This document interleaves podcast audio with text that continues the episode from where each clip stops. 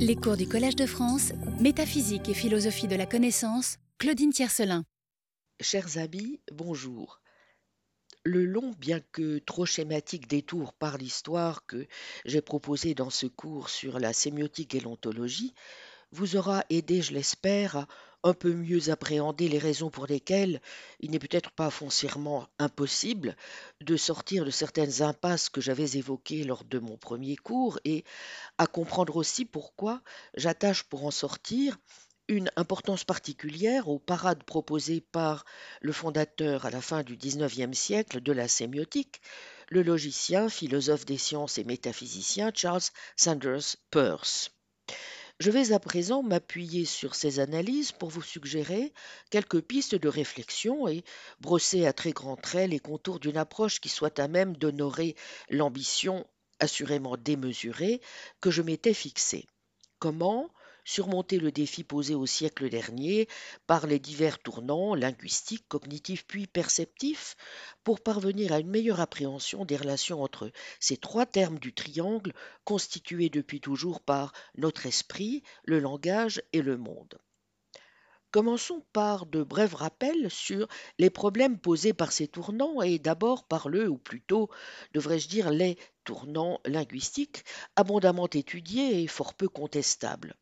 Comme le notait Diego Marconi au début de son ouvrage La philosophie du langage au XXe siècle, et nos escapades historiques l'auront confirmé, c'est au moins à partir du cratyle de Platon que la philosophie s'est occupée du langage. Elle s'en est occupée plus activement à certaines époques, vers la fin du, Moyen Âge, et dans une moindre mesure à d'autres, comme par exemple entre le XVIIe et le XIXe siècle, avec toutefois des exceptions remarquables telles que Locke, Condillac et Humboldt, ce qu'on peut dire, en tout cas, c'est que le langage n'est jamais complètement sorti du champ réflexif de la philosophie. Et l'on pourrait en dire autant des signes en général, dont la définition et les taxonomies n'ont cessé de varier, entretenant du reste flou, raccourcis et confusions en tout genre. Je n'ai pas la prétention moi-même, naturellement, de les avoir toujours évités. Dans le parcours historique bien trop rapide que j'ai esquissé, et du fait même des philosophes que j'ai choisi de privilégier, laissant donc nécessairement de côté quantité d'auteurs sur lesquels d'autres que moi jugeraient indispensable de s'attarder.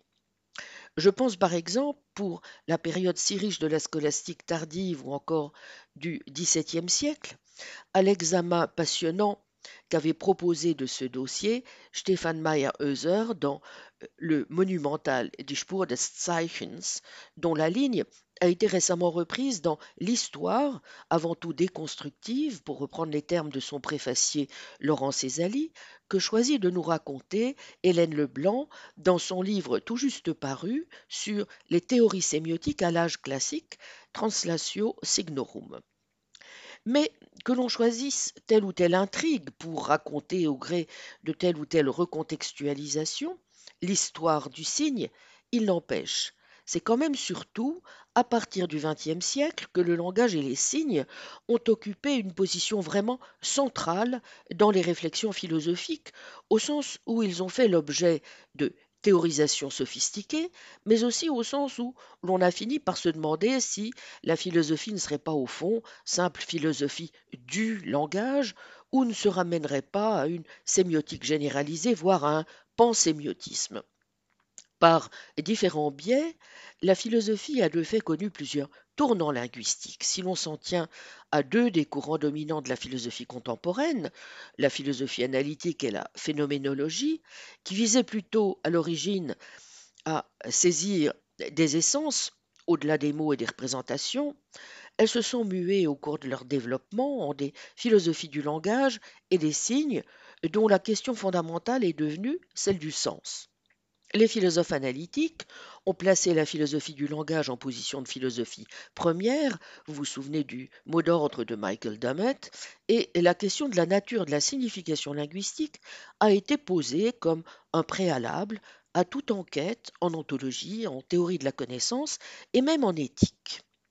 C'est ainsi que, sous ces formulations abstraites, par souci d'inaugurer une discipline scientifique, la sémantique logique contemporaine, bien que censée être l'étude des relations entre les mots et les choses, a tendu à faire simultanément abstraction des questions psychologiques relatives à la relation entre le langage et l'esprit, comme des questions ontologiques relatives à la relation entre le langage et la réalité.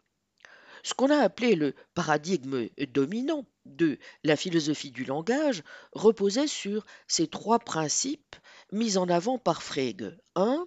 Le principe de contextualité. L'unité de base de la signification n'est pas le mot, mais la phrase. Ce n'est que dans le contexte des phrases que les mots ont un sens.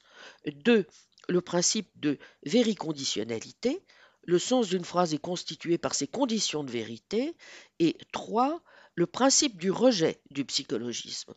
Le sens n'est pas constitué par des représentations dans l'esprit. Ces trois principes sont étroitement liés. Une phrase n'a de sens que si ses conditions de vérité sont déterminées, compositionnellement, par les expressions qui la constituent, et si ce sens est objectif, c'est-à-dire indépendant des contenus psychologiques ou représentations des locuteurs qui saisissent ce sens. Frege appliquait ces principes à une élucidation du sens des signes de sa Begriffsschrift. Se trouvaient ici les rudiments de ce que l'on allait appeler une sémantique pour une langue logique, qui devait être explicitement formulée par Tarski, avec la distinction notamment du langage-objet et du métalangage dans lequel se trouve formulée la signification, les conditions de vérité des phrases. Quant aux phénoménologues, ils ont élargi la notion de sens à l'ensemble des activités par lesquelles la conscience appréhende le monde. Et les courants herméneutiques héritiers de la phénoménologie ont joint ce thème à celui de l'interprétation des textes et des discours. Songeons, pour ne citer que quelques-uns d'entre eux, à des auteurs comme Gadamer, Vérité et méthode 1960, L'être qui peut être compris, c'est le langage. Le langage est donc la compréhension sont des caractères qui définissent en général et fondamentalement tout rapport de l'homme avec le monde. Mais aussi Cassirer et plus encore Ricoeur, qui a cherché à montrer la proximité possible de la phénoménologie herméneutique avec la philosophie analytique. Proximité moins évidente sans doute qu'il n'y paraît, comme l'avait par exemple souligné Pascal Angèle, tant sur leur lecture respective de la thèse de la priorité du langage que sur les rapprochements avec les thèses, par exemple, d'un Gadamer avec celle d'un Donald Davidson sur l'interprétation. En résumant les choses, on pourrait dire que pour Gadamer, 1. La signification repose sur l'interprétation. Tout phénomène humain est le produit d'une interprétation et n'existe que relativement à notre pratique interprétative. En ce sens, l'interprétation est universelle. 2. La réalité elle-même, la nature de l'être, dépendent de l'interprétation et révélée par elle. 3. L'interprétation n'est pas une méthode particulière et notamment pas une méthode scientifique. C'est une pratique partagée par tous les êtres humains qui peut devenir réflexive ou consciente, mais qui est avant tout implicite dans la vie humaine. 4. L'interprétation n'est pas une forme d'explication causale ou nomologique, c'est une forme de compréhension. En ce sens, les sciences de la nature sont foncièrement distinctes des sciences de l'esprit. 5. La compréhension interprétative repose sur le cercle herméneutique. Tout phénomène signifiant doit être précompris pour pouvoir être compris. Dès lors, nous ne pouvons pas sortir du cercle herméneutique pour découvrir des significations qui seraient indépendantes de nos interprétations ultérieures. 6. La compréhension est une forme d'accord, une fusion des horizons fondée sur une précompréhension, sur des préjugés immanents à une tradition et à un arrière-plan historique. Elle est aussi dynamique. Nous interprétons en révisant sans cesse nos interprétations pour parvenir à une visée commune. La compréhension est donc intersubjective.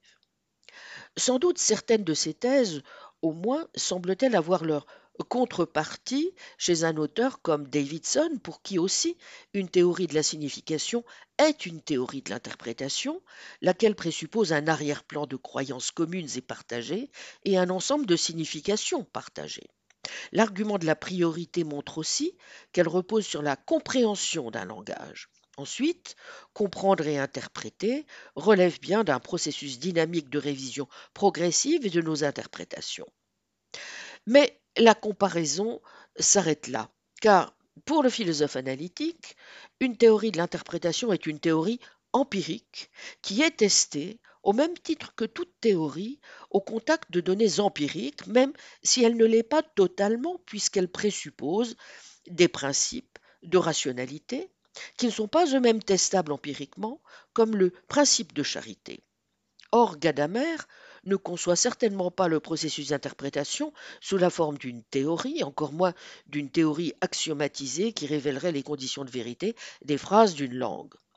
Il le conçoit comme un processus de compréhension au sens de Verstehen, là où Davidson le conçoit comme un processus qui est au moins en partie explicatif et causal et donc comme une forme d'erklären. Pour ce dernier, toute explication par les raisons est également une explication causale. Enfin, contre la double thèse selon laquelle la réalité serait relative à l'interprétation et sur le sens à donner au cercle herméneutique, si le processus d'interprétation dépend de préjugés et d'une tradition, comment la saisie du sens pourra-t-elle se faire en dehors de la référence à cette tradition? Et donc, comment éviter le relativisme si le sens et la vérité sont propres à chaque tradition? La fusion des horizons devrait certes nous permettre de l'éviter, mais il n'est pas certain que les traditions ne soient pas davantage entendues comme des paradigmes, notion que pour sa part, pour sa part euh, Davidson rejette explicitement en soutenant que sa propre conception rend dénuée de sens l'idée même de schèmes conceptuels distincts, ce qui selon lui permet d'éviter idéalisme et relativisme puisque les conditions mêmes de l'interprétation sont adossées à l'existence d'une relation causale entre la réalité à laquelle l'interprète est confronté, et ses croyances. Et euh, Angèle de conclure, je le cite, Gadamer et Davidson ne s'intéressent pas au même problème. Davidson, comme Quine et comme la plupart des auteurs de tradition analytique, qui s'interrogent sur les problèmes du sens et de l'intentionnalité, se demande à quelles conditions le sens linguistique et l'intentionnalité sont possibles comment, dans une situation d'interprétation radicale, un interprète pourrait comprendre un langage qu'il ne comprend pas et attribuer des états mentaux. Comment encore le sens peut émerger de conditions naturelles au sein d'un environnement causal? Là où Gadamer s'interroge sur la nature du sens historique, dans des conditions non naturelles, où il y a déjà du sens. Et, les conditions du sens qu'il occupe portent sur la possibilité d'attribution de sens non à des croyances ou à d'autres états mentaux, mais à des textes qui demandent dans leur distance historique à être interprétés. Les philosophes analytiques ne s'intéressent pas ou peu à cette dimension historique, ni par conséquent à la notion de tradition. La question de la vérité dont ils parlent n'est donc pas celle d'une vérité qui émergerait des conditions de compréhension du sens. Les croyances partagées que présuppose le principe de charité n'ont pas de dimension historique, ce sont des croyances banales portant sur des objets usuels d'un environnement naturel. Dès lors, la thèse de priorité ne revêt pas la même signification pour l'herméneutique philosophique et pour les théories analytiques. C'est, si l'on veut, pour la philosophie herméneutique, une priorité absolue. La question de la relation d'une théorie de la signification à des états mentaux naturels ou à une réalité qui agirait de manière causale sur nos croyances ne s'y pose pas parce que le sens est toujours déjà compris dans sa dimension historique. Si l'on voulait absolument trouver un point de contact entre ces idées et celles que discutent les philosophes analytiques du langage, il faudrait plutôt les rechercher dans les discussions qui portent sur le caractère social ou non social du langage et sur ce que l'on appelle au sein de la tradition analytique récente l'externalisme, par exemple chez Putnam. Eh bien, On retrouve assez bien, je crois, ces analyses dans la présentation que donne Ricoeur en 1986 des grandes lignes de la tradition herméneutique au XXe siècle chez Dilthey, puis Heidegger, Gadamer, Habermas et Apple, en soulignant que cette tradition était passée du problème de la compréhension du sens à celui de sa précompréhension dans le Dasein chez Heidegger, puis dans le langage et la tradition chez Gadamer. Avec Gadamer, écrit Ricoeur, la certitude du sens précède encore l'interrogation sur le comprendre. La beauté de l'œuvre d'art m'a déjà saisi avant que je la juge, la tradition m'a déjà porté avant que je la mette à distance, le langage m'a déjà enseigné avant que je le maîtrise comme système de signes disponible. De toute manière, l'appartenance au sens précède toute logique du langage. C'est pourquoi l'herméneutique est finalement une lutte contre la compréhension de ce qui a toujours été déjà compris, soit que la précompréhension procède des confusions véhiculées par la métaphysique, confusion entre les temps que nous sommes et les étangs subsistants et manipulables, confusion de l'être en tant qu'être avec un étant suprême dans l'ontothéologie, méconnaissance de la différence ontologique entre être et étant, soit que la mécompréhension procède de l'objectivation et de l'aliénation méthodologique. Fin de citation. En dépit des rapprochements possibles, Diego Marconi a donc sans doute raison lorsqu'il écrit que les différences de style entre les deux traditions sont évidentes et que, cela mis à part, les problèmes de la philosophie analytique sont substantiellement étrangers à l'herméneutique. On chercherait en vain dans les écrits des herméneutes des réponses à des questions telles que de quelle manière le sens d'une phrase déclarative dépend du sens de ses constituants? ou quelle différence y a-t-il entre le sens d'une expression comme je et celui d'une expression comme Napoléon Bonaparte ou est-il toujours vrai que le sens d'une expression détermine sa référence de telles questions sont considérées soit comme banales, la réponse en est évidente, soit comme dépourvues de caractère philosophique, ou tout au plus d'un intérêt strictement linguistique, ou encore mal formulé. Les emplois quotidiens ou ordinaires du langage, qui sont au centre de l'attention de la philosophie du langage, parce que c'est de là qu'il faut partir, n'intéressent pas les herméneutes qui tentent à les considérer comme dégradés par rapport à des emplois plus révélateurs de l'être ou de la vérité. Et Marconi d'ajouter, je le cite, les herméneutes emploient certainement des notions comme sens ou signification, mais ce que la tradition analytique considère comme le centre de la signification, ce que Carnap en 1947 dans Signification et nécessité appelait signification cognitive et dont Frege en 1892 disait dans Übersinn und Bedeutung que d'une langue à l'autre, elle était conservée par une traduction correcte, intéresse bien moins les herméneutes que d'autres aspects considérés comme marginaux ou secondaires par les philosophes du langage. Ces derniers s'intéressent plutôt à ce que des mots tels que cheval ou destrier ont en commun, les herméneutes à ce qui les différencie. L'esprit orienté vers la beauté de la langue pourra accorder de l'importance à ce que le logicien considérera comme indifférente, écrivait déjà Frege en 1918 dans La pensée. Quoi qu'il en soit, je dirais que dans les deux cas, l'impression que l'on en retire est un peu celle-ci. C'est comme si le monde ou la réalité avait, pour ainsi dire, disparu sous le langage, que l'on concevait à l'origine comme un pur intermédiaire entre notre pensée et les choses. D'où le dilemme désormais bien connu, une philosophie qui refuse de considérer la réalité comme étant au-delà des mots, ne risque-t-elle pas de réduire la réalité aux mots, de sombrer dans l'idéalisme ou le relativisme linguistique? Ce reproche, une fois encore, a été adressé tant aux philosophes analytiques, si le monde n'est rien en dehors de nos schèmes conceptuels et linguistiques, ne l'avons-nous pas tout bonnement perdu? Qu'aux représentants du courant herméneutique, si le monde n'existe que relativement à nos interprétations et à nos textes, n'est-il plus que leur miroir? Plus généralement, on a étendu ce reproche au structuralisme, qui dans une large mesure a été la version française des tournants linguistiques. Un monde de signes et de structures linguistiques autonomes, qui veut faire l'économie de la référence et de l'ontologie, et qui opte pour une perspective en termes de point de vue, est-il encore le monde s'il n'est qu'un monde parmi d'autres possibles?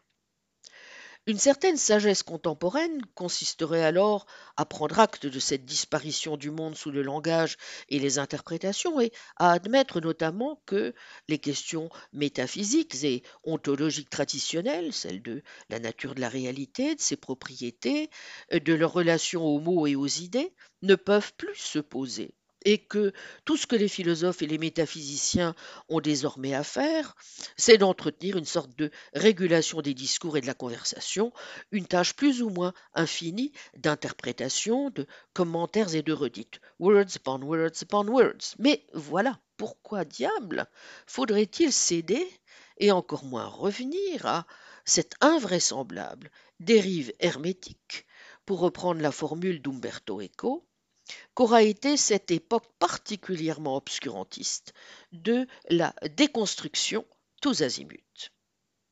Assurément, que nombre d'auteurs tout courant confondus aient bien vu les excès des tournants linguistiques, c'est ce dont témoigne le tournant cognitif pris par certains qui, après l'antipsychologisme propre au précédent tournant, ont fait de rechef du langage et des signes l'expression de la pensée et d'une réalité mentale.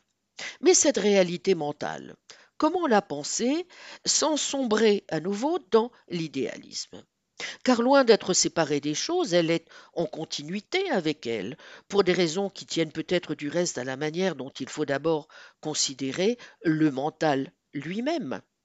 Aurait-on besoin de s'en convaincre qu'il suffirait de revenir un peu plus qu'on ne le fait à l'histoire de la pensée, notamment médiévale, qui nous montre par exemple, à travers la dynamique inaugurée par la nouvelle tradition de l'oratio mentalis, la nécessité de mieux intégrer les concepts dans la sémiotique et, ce faisant, de forger un modèle de l'esprit à même de renouveler notre approche entre les mots, signes ou symboles, oraux, écrits ou pensés le réel. Ce à quoi du reste, et sans attendre les critiques qui se feront à partir du XIIIe siècle du modèle augustinien de la copie, nous invitaient bien sûr déjà les anciens, au premier rang desquels Aristote, tant celui du Péri Herménéas, nonobstant la lecture boétienne aplatissante du texte, que celui des premiers analytiques auxquels se référeront de plus en plus les philosophes de la scolastique tardive et du XVIIe siècle, mais sans oublier le Platon, soucieux déjà de répondre aux apories du Cratyle, ainsi que je l'ai rappelé dans le cours. L'histoire encore, qui porte témoignage des avancées d'un Abélard et plus encore d'un Occam, mais aussi dans une perspective plus réaliste que nominaliste d'un Scott ou des modistes, avant que dans une reprise magistrale et par un approfondissement de leurs analyses tant logiques que grammaticales, mais aussi métaphysiques, et à condition, comme ils le répètent, de les adapter à la science moderne, ce dont ils ne pouvaient à l'époque naturellement prendre la mesure, Charles Peirce établisse, à la fin du XIXe siècle, avec l'amplitude que l'on sait, les fondements d'une authentique sémiotique ontologique et réaliste. C'est bien, en effet, grâce à une historiographie minutieuse que l'on identifie mieux aujourd'hui les ressorts de cette dynamique sémiotique marquée comme le note Laurent Césali dans la préface du livre que je viens de vous citer sur les théories sémiotiques à l'âge classique, par la prise de conscience de l'étroitesse et donc de l'insuffisance de la définition augustinienne du signe comme reste perceptible par l'essence.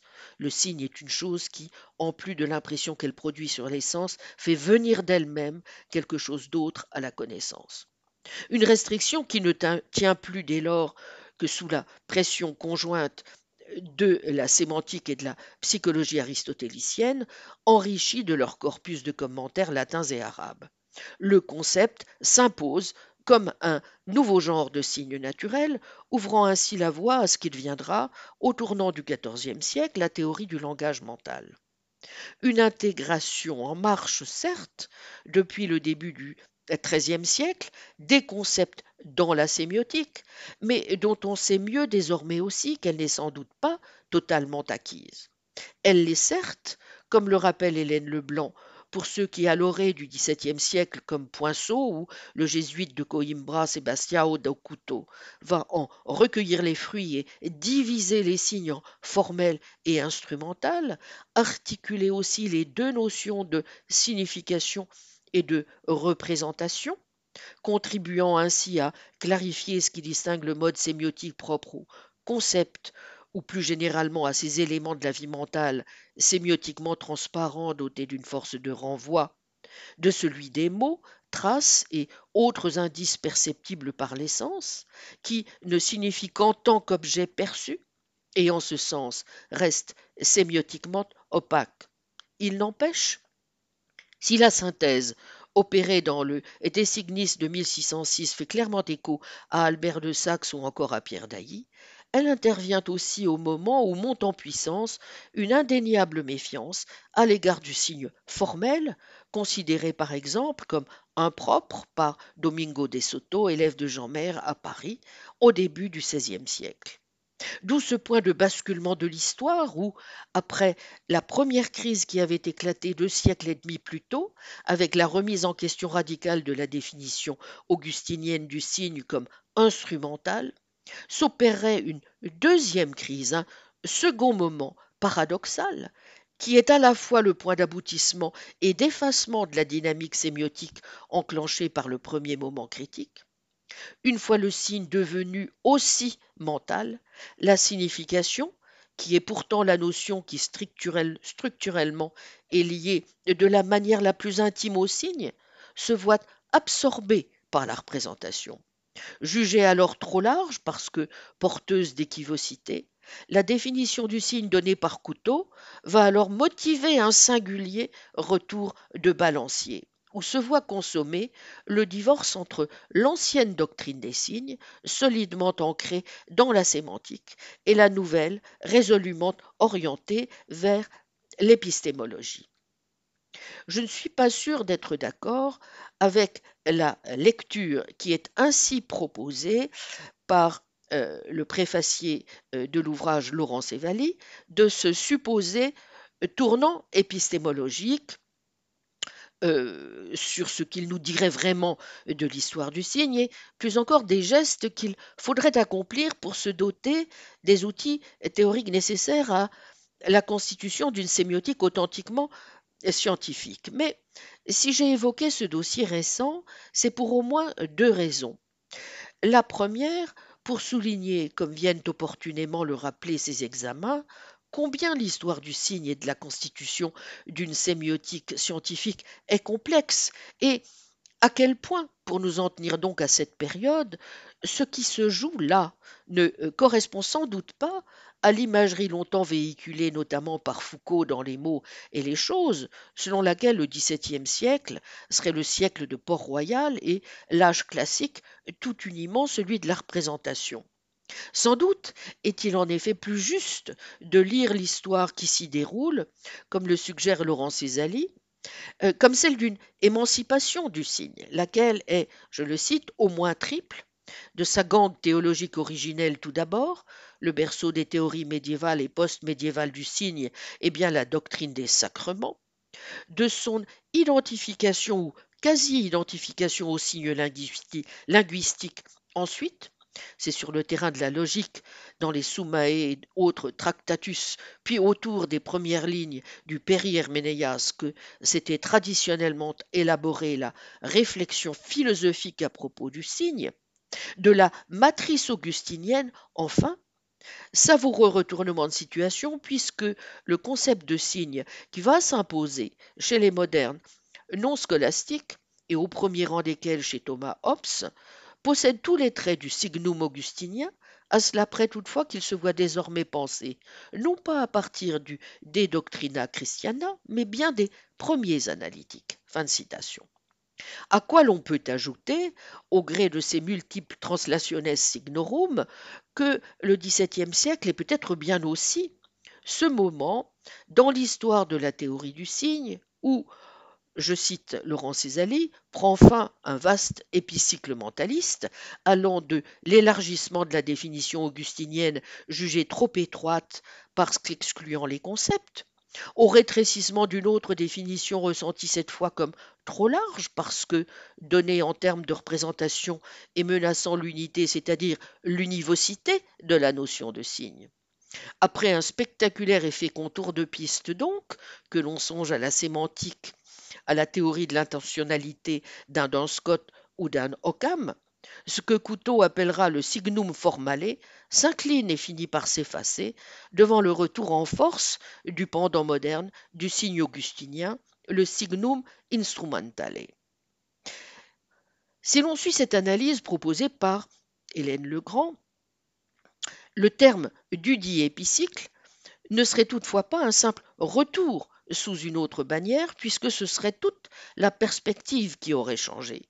Ce qui motiverait la réflexion théorique ne serait plus le rapport avec la transcendance, ni l'élucidation de ce que signifier veut dire, mais bien la théorie de la science. Car alors, en effet, si l'on suit cette lecture, je cite Césali, résumant le propos de celle dont il préface le livre, la connaissance s'acquiert par signe, c'est-à-dire de manière inférentielle, à partir d'indices recueillis dans la perception sensible. Fin de citation.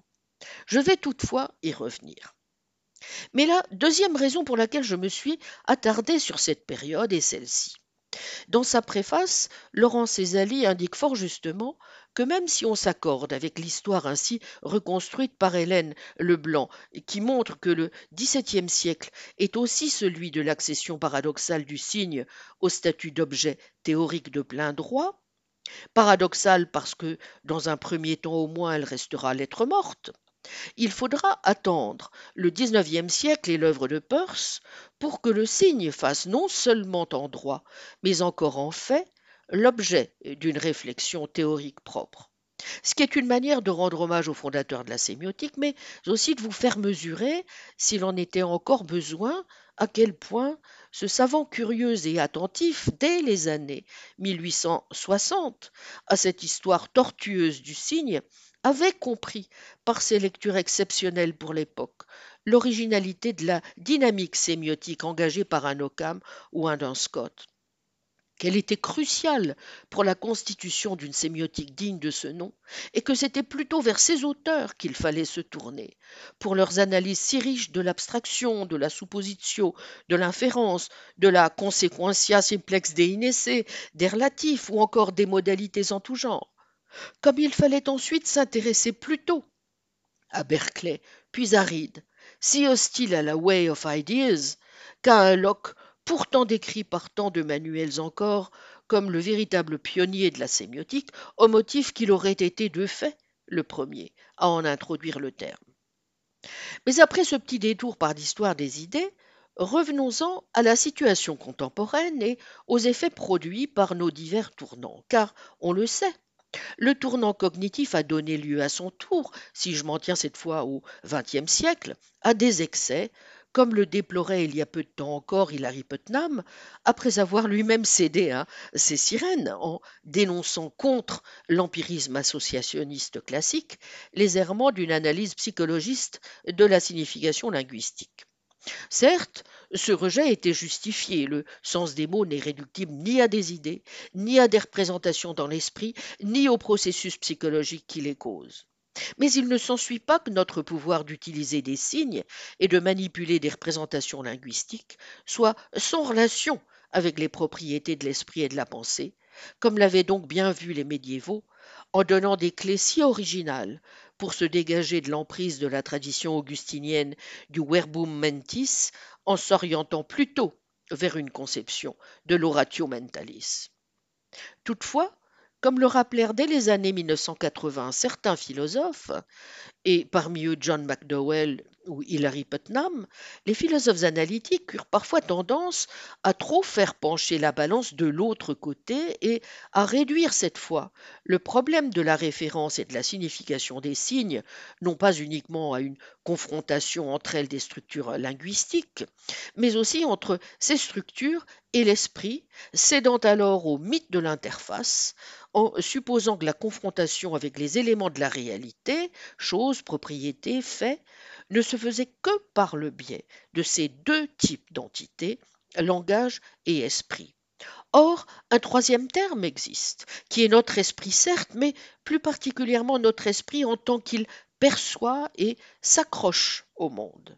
C'est là un trait qu'avaient vu très tôt en revanche les phénoménologues.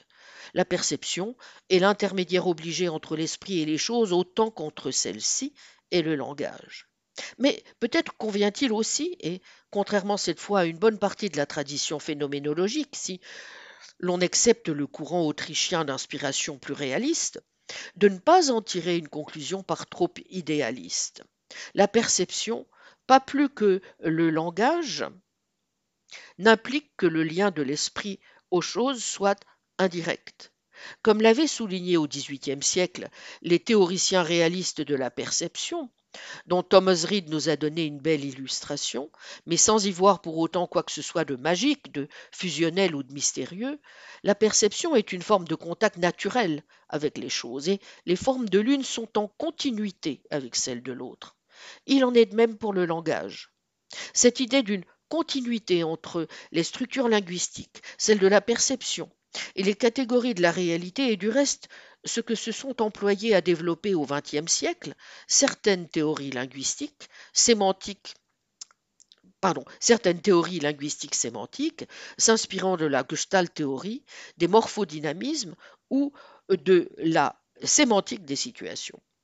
Pour ma part, j'ai toujours pensé qu'il incombait à une sémiotique ontologique bien comprise de chercher à mettre au jour d'éventuels isomorphismes entre les régularités physiques, biologiques et perceptives d'une part, et les régularités linguistiques et sémiotiques de l'autre.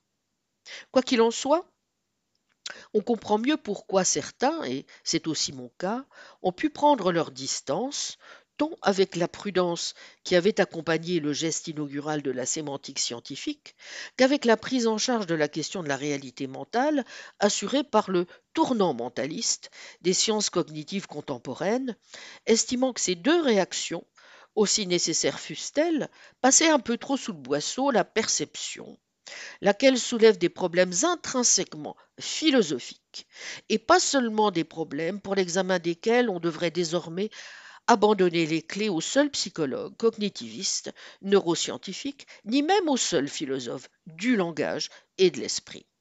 Cette prise de conscience, de plus en plus aiguë, dont Jules Vuillemin s'était du reste ici même fait le défenseur contre la position alors la plus répandue chez les philosophes analytiques, s'est produite, y compris chez ceux qui, à l'instar de Jacques Bouvresse, ont toujours considéré que l'importance de la philosophie du langage reste tout à fait déterminante pour la philosophie.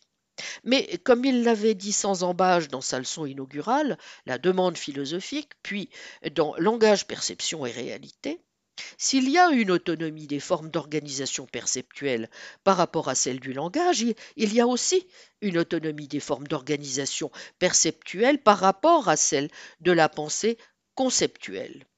Autonomie qui soulève d'ailleurs un problème fondamental pour la théorie de la connaissance. C'est pourquoi la philosophie de la perception ne peut se résorber entièrement dans la philosophie de la pensée. Je le cite, la philosophie de la perception a une tâche spécifique et prioritaire qui ne peut être assumée réellement par la philosophie de la pensée et encore moins par la philosophie du langage. L'analyse de la perception ne peut pas être l'analyse des expressions linguistiques de la perception, au sens auquel on a pensé que l'analyse de la pensée pouvait coïncider avec l'analyse du langage, dans lequel elle est susceptible d'être exprimée ou, en tout cas, devait nécessairement passer par elle. Nous ne pouvons pas espérer comprendre de quelle façon la pensée se rattache au monde si nous ne commençons pas par nous intéresser aux formes de la pensée perceptuelle. Et nous ne pouvons pas faire comme si l'analyse de la pensée perceptuelle ne devait commencer qu'avec l'analyse des pensées, au sens frégéen du terme, que nous sommes amenés à appréhender et à exprimer verbalement sur la base de notre expérience perceptuelle. Fin de citation on ne saurait mieux dire l'impossible réduction de la philosophie de la perception à une simple analyse logico-linguistique des énoncés de la perception. La perception précède le langage et est structurée d'une façon spécifique qui n'est pas due à l'intervention du deuxième. Ce n'est pas le langage, mais la perception qui fixe la référence et détermine la signification. Cela est particulièrement net lorsqu'on analyse par exemple la structure des démonstratifs, mais aussi quand on mesure à quel point, ce que soulignaient certains fondateurs de la phénoménologie comme Anton Marty, puis Karl Bühler, le langage s'inscrit dans un contexte saint-physique ou saint-pratique qui n'est pas réductible au simple contexte propositionnel. Le langage ne se limite donc pas à sa seule fonction représentative, syntaxique ou sémantique, il comporte aussi une dimension pragmatique et communicationnelle. L'usage du langage ne consiste pas seulement à dire ou à penser, mais à faire des choses avec eux. Ce n'est pas qu'un instrument de représentation, c'est aussi un moyen d'action. Une théorie de la relation du langage à la réalité est donc incomplète tant qu'elle n'examine pas comment le premier est un mode d'action sur la seconde. D'où cette prise de conscience commune, je crois, aux phénoménologues et à certains philosophes analytiques quant à la nécessité de mettre l'accent sur le contexte d'usage des signes. Les mots n'ont de sens que dans certaines situations. Le langage n'est pas seulement une interface entre nous et les choses, il ne peut fonctionner que dans un certain environnement qui est aussi celui des actions humaines. Nombre de penseurs, à l'instar de Wittgenstein et des pragmatistes, ont insisté sur ce point. Penser et parler ne sont possibles que sur fond d'une communauté d'agents. Mais pour le comprendre, il ne suffit pas non plus de se référer à des pratiques sociales et collectives en soutenant qu'il y aurait autant de visions linguistiques du monde qu'il y a de communautés linguistiques, car on risque alors de réduire la réalité à l'existence de ces pratiques et communautés aussi plurielles que des jeux de langage ou des formes de vie, de retomber dans le relativisme linguistique auquel le tournant linguistique avait conduit. Le véritable esprit est et doit être réaliste. Quand les humains parlent et agissent, ce n'est pas à partir de mondes étanches, mais sur fond d'un monde commun, qui est le monde réel, et non une construction linguistique ou mentale. Si l'analyse de la réalité mentale, ou pour reprendre le terme de John Searle, la redécouverte de l'esprit, a vu le retour de notions oubliées comme celles de conscience ou d'intentionnalité, elle s'est faite aussi sur la base d'une conception plus naturaliste ou physicaliste, en envisageant par exemple des symboles mentaux inscrits dans le cerveau et les neurones.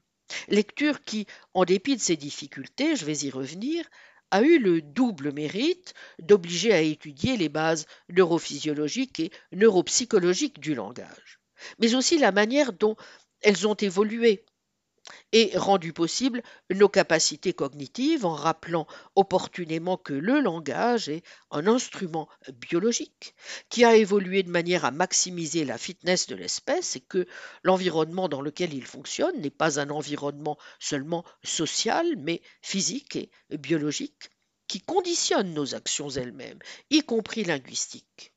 C'est pourquoi, en privilégiant certains auteurs plus que d'autres, Reed, Condillac et plus près de nous Peirce, Millikan ou Dretsky, j'ai souhaité rappeler qu'aucune pragmatique linguistique ne peut espérer construire une théorie de l'action satisfaisante si elle oublie ces dimensions. Replacer le langage dans le monde, c'est le replacer au sein de la réalité physique et biologique à laquelle nous appartenons. Ce pourquoi du reste, en restant à l'écoute des éthologues et des anthropologues, on doit poser à nouveau frais ce problème traditionnel que nombre de penseurs et linguistes contemporains avaient écarté et tenu pour insoluble, mais que n'hésitèrent pas à reprendre certains, comme Rousseau bien sûr, ou Condillac, et plus près de nous, Anton Marty, celui de l'origine du langage. Toutefois, les systèmes de signes ne prennent assurément vie qu'au sein d'une communauté sociale. Ce sur quoi insiste, comme on l'a vu, un Reed ou un Condillac. Le langage, comme mode d'action humaine, n'est évidemment pas coupé des autres modes de connaissance. Et, comme j'espère vous en avoir convaincu, une théorie pragmatiste de l'action humaine, comme celle à laquelle s'exerce Peirce dans son analyse sémiotique et pragmatiste de l'assertion ou du vague, qui n'oublie aucun de ces aspects, a nombre de suggestions à faire en ce sens. Pour surmonter l'opposition entre le langage et le monde, entre le voile des mots euh, dont parlait Berkeley et la réalité, pour dépasser l'idéalisme et le relativisme auquel semble donc conduire cette opposition, il convient de la nier. Le langage ne s'oppose pas au monde, il en fait partie, d'où sa dimension irréductiblement noétique et ontologique, même si je ne l'ai pas tout à fait entendu, vous l'aurez compris, sous la forme où Merleau-Ponty pouvait évoquer la prose du monde. Il existe, en fait, des philosophes qui, à la fin du XIXe siècle et au début du XXe siècle, venus de plusieurs traditions, ont cherché à intégrer tous ces aspects dans une vision d'ensemble. Nous n'appréhendons la réalité qu'à travers des systèmes de signes, ils font partie de la réalité elle-même, et ils sont des instruments d'action. Parmi eux, Husserl, sans nul doute, notamment celui des recherches logiques, mais aussi, pour m'en tenir aux contemporains de Peirce, les héritiers de l'école de Brentano, Anton Marty, puis les linguistes et psychologues autrichiens autour de Karl Bühler, dont je n'ai pu, faute de temps, analyser davantage cette année les positions. Eh bien, ce sont des leçons assez proches, me semble-t-il, que l'on peut tirer de Peirce qui m'aura guidé durant nos séances, et notamment lors des quatre dernières, car il explore avec toute l'amplitude et la systématicité requises les relations entre la sphère des signes, des pensées et de l'ontologie. Et si j'ai choisi de m'appuyer sur lui, c'est parce que même s'il a été sensible, à l'instar de philosophes comme Frege, Russell, Wittgenstein ou Bühler, au pouvoir des signes et au fait que la réalité est dans une large mesure ce que nous pouvons en dire de manière sensée, et qu'en conséquence, pour reprendre les termes de Wittgenstein, les limites de mon langage sont les limites de mon monde, il n'a jamais été tenté d'en tirer une vision idéaliste ou solipsiste. Au contraire, il n'a cessé de revendiquer l'idée qu'une théorie de la signification doit avoir des assises métaphysiques et s'enraciner aussi dans un principe social. La théorie sémiotique de Peirce, que trop de travaux ont voulu dissocier de sa métaphysique, n'entendait pas, bien au contraire, mais sans verser pour autant dans un pansémiotisme quasi mystique à la Thomas Sibioc, séparer l'enquête nécessaire sur la structure des signes d'une enquête sur la structure de la réalité, celle-ci devant à son tour, selon lui, reposer sur un réalisme des universaux et des propriétés. Une métaphysique encore, fondée sur la théorie darwinienne de l'évolution, bien que réinterprétée à l'aune d'une métaphysique scientifique réaliste idiosyncrasique, où le continu, le hasard et l'amour ont toute leur part, et où les formes de la pensée, du langage et de la réalité sont conçues comme le produit émergent de l'évolution du monde et des êtres biologiques. Loin de céder aux sirènes idéalistes, Peirce retient ce qui est fécond chez certains scolastiques, ou encore chez un Berkeley ou un Reed, et montre qu'il est possible, en associant sémiotique et logique, dans une perspective naturaliste et évolutionniste, de souscrire à une conception des signes non pas nominaliste, mais réaliste, à même d'expliquer pourquoi et comment les catégories de la pensée et du langage ne sont donc pas foncièrement distinctes des catégories de la réalité. En un mot, par conséquent, qu'esprit, signe et ontologie sont toutes un. Il est temps à présent de voir comment on peut prolonger ces analyses et tirer les fruits d'une sémiotique réaliste ainsi esquissée pour mieux appréhender chacun des trois termes du triangle langage, esprit, monde. Envisageons-les donc tour à tour, même si comme j'espère vous l'avoir montré, et aussi réels et irréductibles soient-ils, on doit toujours les penser, non pas isolément, mais en relation étroite les uns avec les autres. Commençons donc par le premier, le langage, et par une triple question. Pourquoi les signes plutôt que le langage? Pourquoi la sémiotique plutôt que les signes? Et quel type de sémiotique au juste? Le déroulement de mon cours vous aura permis, je l'espère, de comprendre pourquoi il faut partir des signes et non du langage. Pas plus que les signes ne sont de pures copies ou imitations ou imitations des choses, on ne saurait les limiter à leur pure fonction représentative en n'en faisant qu'un véhicule de l'esprit ni non plus réduire le domaine des signes au seul champ linguistique, même si les signes linguistiques et parmi les signes, les symboles, plus que les indices et les icônes, pour des, raisons sur lesquelles je vais revenir, ont une place prééminente. D'où mon intérêt pour des auteurs comme Berkeley, Condillac, Reed, Peirce, qui, aussi attentifs qu'ils aient été au concept et à leur inscription linguistique et logique, ont aussi compris le rôle de la perception et des signes naturels pour nous accrocher au monde.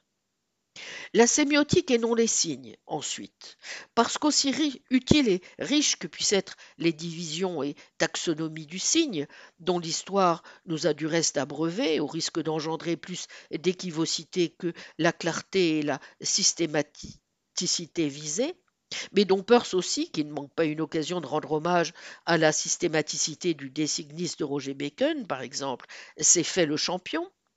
L'essentiel, et d'élucider la fonction réelle des classifications, ce qui rapproche la sémiotique, comme je l'ai dit, d'une science naturelle, puisqu'en partant des classifications catégorielles, l'observation phénoménologique permet ensuite de voir s'il faut les retenir ou les réviser, en les inscrivant d'emblée dans l'ontologie.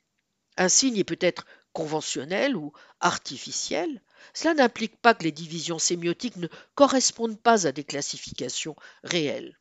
Il faut rejeter l'hypercontextualisme, d'où serait absente toute référence du signe au représentamène, que ce soit un état du monde ou un état de la pensée.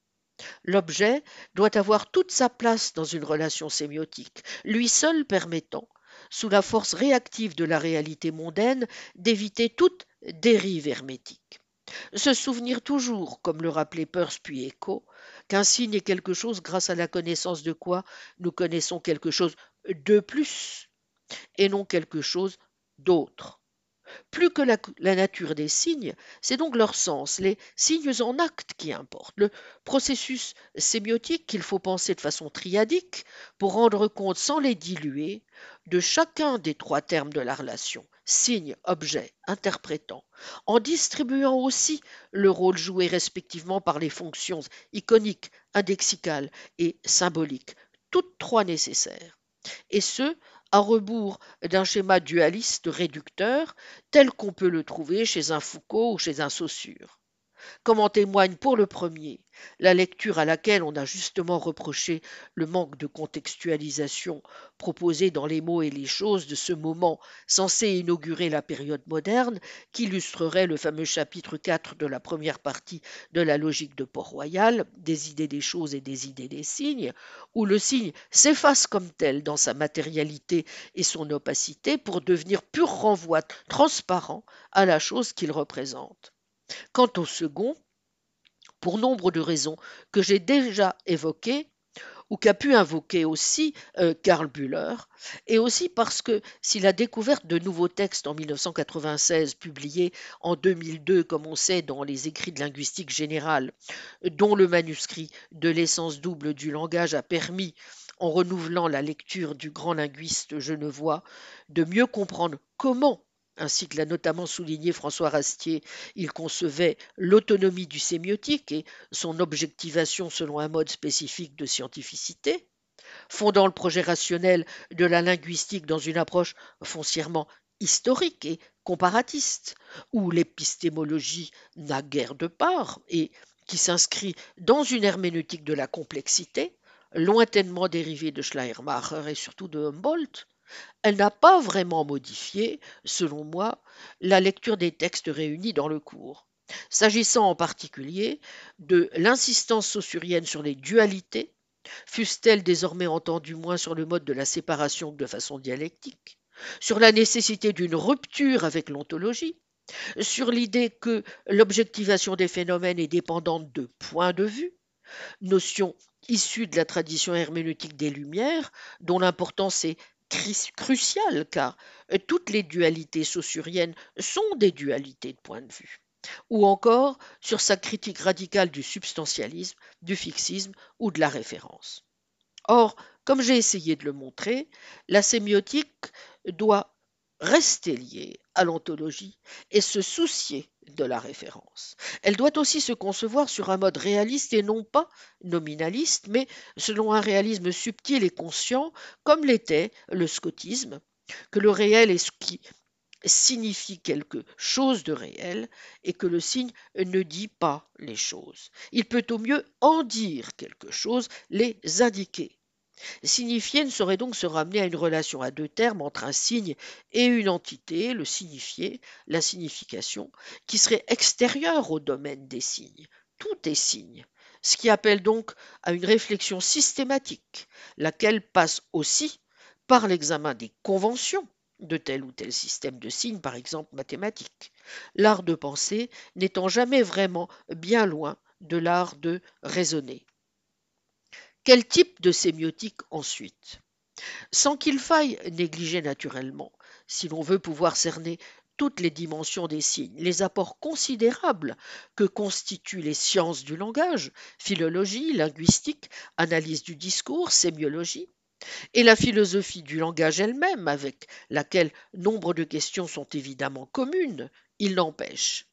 La technicité et l'amplitude requises par la tâche à accomplir imposent, selon moi, à la sémiotique, entendue comme cette entreprise globale de théorisation de l'ensemble des phénomènes de signification, de référence, de preuve, de représentation et de perception du monde. D'une part, de s'appuyer sur la logique, d'autre part, d'éviter tout réductionnisme psychologique. Tâchons de comprendre ce qu'implique cette double exigence. Relativement à la logique d'abord.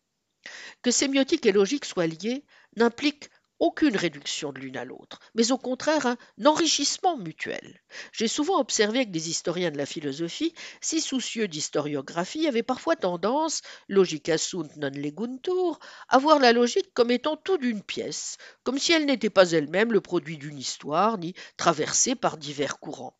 Or, tout comme elle n'est plus celle de la syllogistique, ni celle aussi riche soit-elle qui importait aux médiévaux ou aux classiques, la logique contemporaine n'est pas davantage réductible au seul courant issu de l'axe Frege-Russell.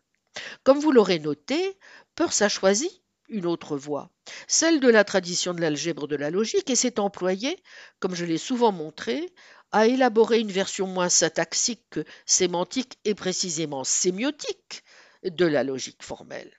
D'où sa prédilection, par exemple, pour une logique graphique, ses recherches en direction d'une logique iconique, sur les logiques du vague, ses efforts pour penser les liens entre logique et grammaire, ses analyses si précieuses sur les modalités, sur le rôle encore des icônes dans le raisonnement déductif qui procède par construction de diagrammes, des icônes qui, à l'inverse des images empiriques ou de tableaux qui, dans la tradition lochéenne de la Way of Ideas, nous représentent faussement les idées et le fonctionnement de l'esprit, ont cette capacité non de ressemblance, mais d'exemplification, par abstraction ou schématisme, des aspects formels des choses, et sont dès lors à même d'exhiber une nécessité, un devoir-être, ce qui joue un si grand rôle dans la certitude que nous pouvons avoir du caractère nécessaire de nos inférences, parce qu'elles nous révèlent de l'omniprésence, de l'iconicité à tous les niveaux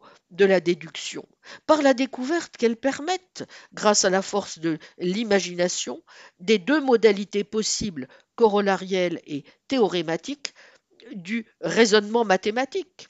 Ce qui révèle au passage que nos raisonnements sont structurellement régis par des règles sémantiques, les modèles mentaux que nous construisons, et non syntaxiques. Mais aussi le peu de pertinence peut-être de la distinction nous sommes trop prompts à faire entre sciences exactes, dont on voit qu'elles sont finalement aussi des sciences d'observation et d'expérimentation, et les sciences de la, de la nature. Parce qu'elles confirment enfin du fait de leur puissance de modélisation du réel, d'un certain isomorphisme entre le réel et la manière dont nous nous représentons, entre les catégories mentales et les catégories de l'être, bref, que la différence entre l'intérieur et l'extérieur n'est peut-être bien qu'une différence de euh, degré. Parce que, pour reprendre les termes de Peirce, l'esprit de l'homme est adapté à la réalité de l'être et que pardon, l'univers n'est en définitive qu'un esprit qui s'éveille. Songeons encore à l'enrichissement, grâce à la logique ainsi investie par la sémiotique, non seulement de la déduction, mais des autres formes d'inférence, que sont l'induction et l'abduction. Inversement, Que la sémiotique soit liée à la logique permet de souligner qu'elle est indissociable d'une théorie de la vérité, seule capable de fournir la finalité véritable des signes. Si la sémiotique doit se tenir au plus près de la logique et de la philosophie du langage, si parmi les signes sont privilégiés les signes linguistiques, c'est parce que le sens véritable d'un signe est à chercher dans le contexte de la proposition, ou ce qui revient au même, de l'inférence. Tant il est vrai que le but des signes, qui est le but de la pensée, est disait Peirce, d'amener la vérité à l'expression, et que la production de propositions est de la nature générale de l'inférence, si bien que l'inférence est la fonction essentielle de l'esprit cognitif ou de l'intelligence scientifique. Fin de citation. Ne l'oublions pas, la sémiotique doit nous renseigner sur ce qui est vrai du monde. Cela veut-il dire que la sémiotique soit dès lors prisonnière d'un modèle logico-sémantique qui la mette à l'écart de l'épistémologie et de la science? C'est, on le voit, tout le contraire. Il ne peut y avoir d'analyse épistémologique et scientifique sérieuse qui ne passe d'abord par un examen logico-sémantique. Si je veux pouvoir déterminer en quoi consiste la dureté du diamant, je devrais certes à un moment donné m'intéresser au contenu objectif et empirique de mon énoncé, ce qui passe par une confrontation entre la logique et la science. Mais cela suppose que je m'assure au préalable que mon énoncé passe bien le test exigé par n'importe quelle loi scientifique, et donc qu'il satisfasse à certaines conditions de vérifiabilité ou d'assertabilité. Par exemple, que je puisse le traduire dans un énoncé conditionnel tel que si je soumettais le diamant à la pression, il ne se briserait pas, c'est pourquoi j'émettais tout à l'heure des réserves sur le sens du tournant épistémologique qui aurait été accompli à l'âge classique par un Bale, un Gassendi ou un Hobbes, au motif qu'ils auraient enfin renoncé au cadre logico-sémantique pour, suivant désormais un paradigme indiciaire, s'intéresser au contenu empirique et troquer un modèle encore inspiré par le Péri-Herménéas pour une analyse des signes telle que celle prodiguée dans les premiers analytiques, mieux adaptée à la théorie de la science, au motif que celle-ci procéderait de manière cette fois inférentielle à partir d'indices recueillis dans la perception sensible. D'abord, il est douteux, sur le simple plan de l'histoire de la logique, qu'il y ait là substitution d'un modèle radicalement différent en un autre. Quand on sait les innovations médiévales en matière de conséquences logiques, ce qui n'échappe d'ailleurs pas à la sagacité de Peirce, qui, sur la base des interprétations autorisées par la conséquence scolastique, et notamment de son traitement original par Duns Scott, de déclarer dès 1867 que la relation entre sujet et prédicat ou antécédent et euh, conséquent est essentiellement la même que celle qui existe entre prémices et conclusion. Ce pourquoi, je cite, la distinction entre termes, proposition et argument est moins fausse qu'inutile, la relation fondamentale étant de fait la relation inférentielle. Mais c'est aussi douteux sur le plan de la lecture proposée et de ce qui caractériserait ce tournant épistémique et des progrès qu'il permettrait dans le même élan d'accomplir dans la constitution même d'une possible théorie des signes. D'abord pour les raisons que j'ai évoquées, qui indiquent, comme le confirme tant l'histoire des sciences que la philosophie de la connaissance et des sciences contemporaines, que les progrès dans les sciences se sont plutôt faits et partant la possibilité de répondre aux formidables défis posés par le scepticisme, dont on peut penser au passage qu'un Bale et un Gassendi avaient pris toute la mesure, se sont plutôt faits en s'appuyant sur un cadre logico-sémantique, plutôt qu'en y renonçant. Et ensuite parce qu'il est douteux que l'on progresse dans la constitution d'une sémiotique digne de ce nom en s'appuyant sur les glissements autorisés par le raisonnement par analogie, si cher au paradigme indiciaire.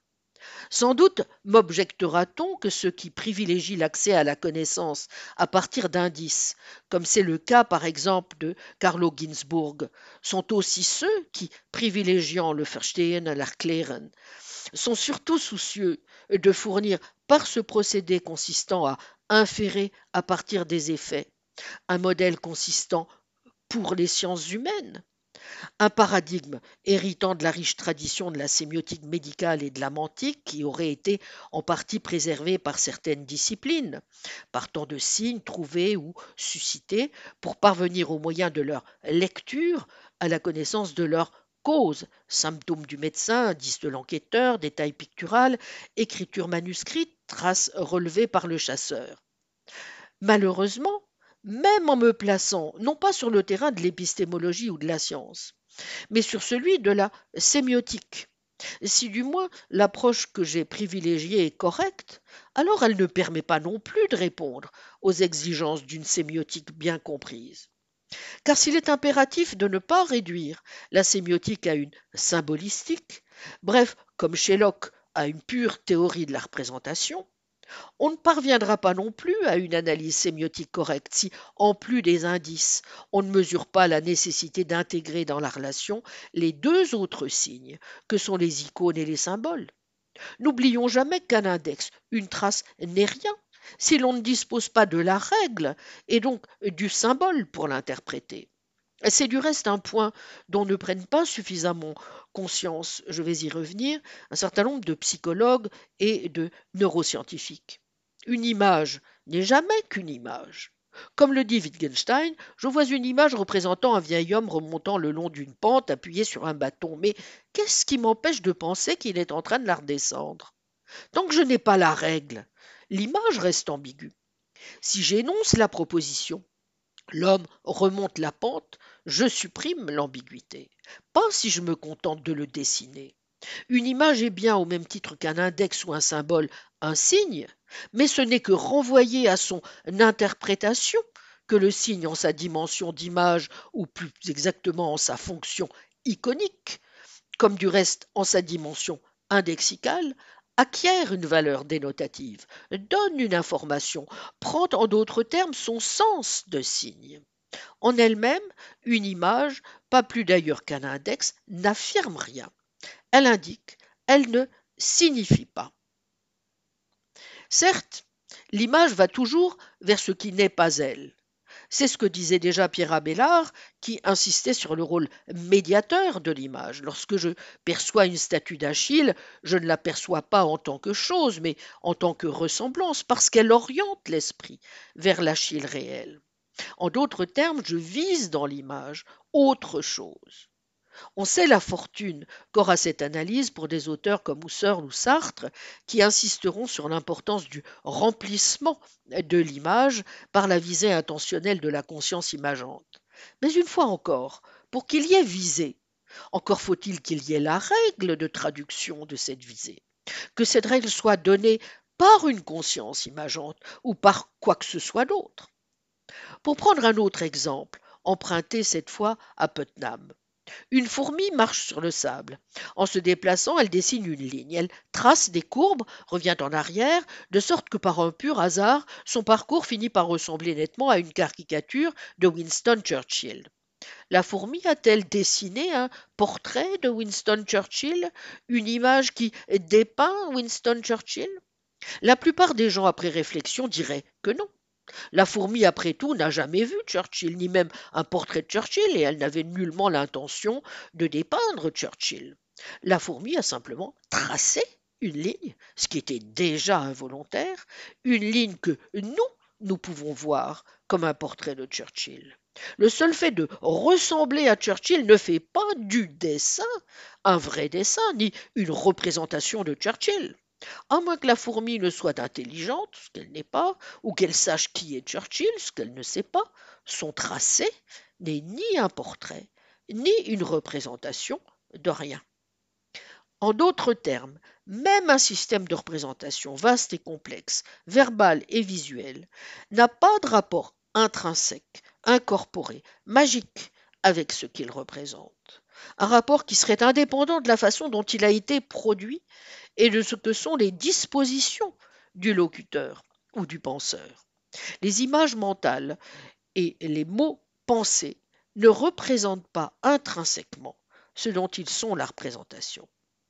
Mais cela veut sans doute dire aussi que la sémiotique aura du mal à se retrouver ici encore, en accord avec l'herméneutique, si attachée aux traces, aux signes, à la lecture du monde, que ce soit par la méthode de l'indice de Carlo Ginzburg, dont on connaît du reste, comme l'a rappelé Denis Toire dans son excellent livre de 2020 consacré aux herméneutiques contemporaines, La défiance de la théorie, et qu'il opère à rebours d'une histoire philosophique de la philosophie, ou en suivant Joseph Simon, même s'il assume le caractère premier de la médiation des signes, ou encore Hans Blumenberg, qui s'appuie sur le concept de lisibilité du monde. Mais en deuxième lieu, j'ai souligné aussi que la sémiotique devait se garder de toute tentation psychologiste. J'espère avoir montré en quel sens je l'entendais. Il ne s'agit pas, c'est même tout le contraire, de négliger certains faits de la psychologie, ce que nous livre l'observation phénoménologique, mais aussi les résultats issus des travaux de la psychologie expérimentale, des sciences cognitives, des neurosciences ou celles passionnantes de la jeune métacognition. En revanche, et c'était le sens de mes observations sur les remarques fort justes de Rorty quant au risque de réductionnisme nominaliste qu'il avait sugré à Wittgenstein et à Peirce de dénoncer, cela implique entre autres choses de ne pas rester prisonnier d'une vision purement tant internaliste que scientiste du mental. Ce qui me conduit à préciser le sens à donner au deuxième axe de notre triangle, comment, dans un modèle sémiotique bien conçu, aborder l'esprit.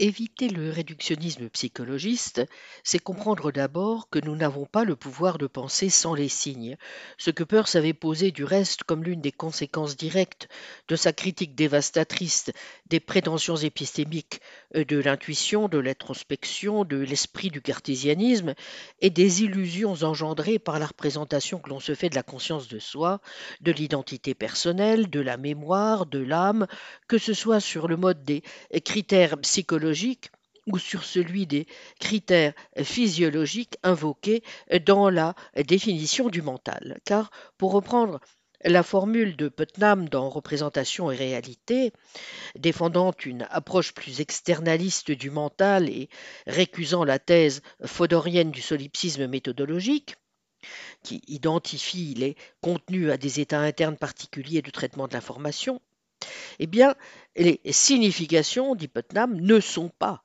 dans la tête.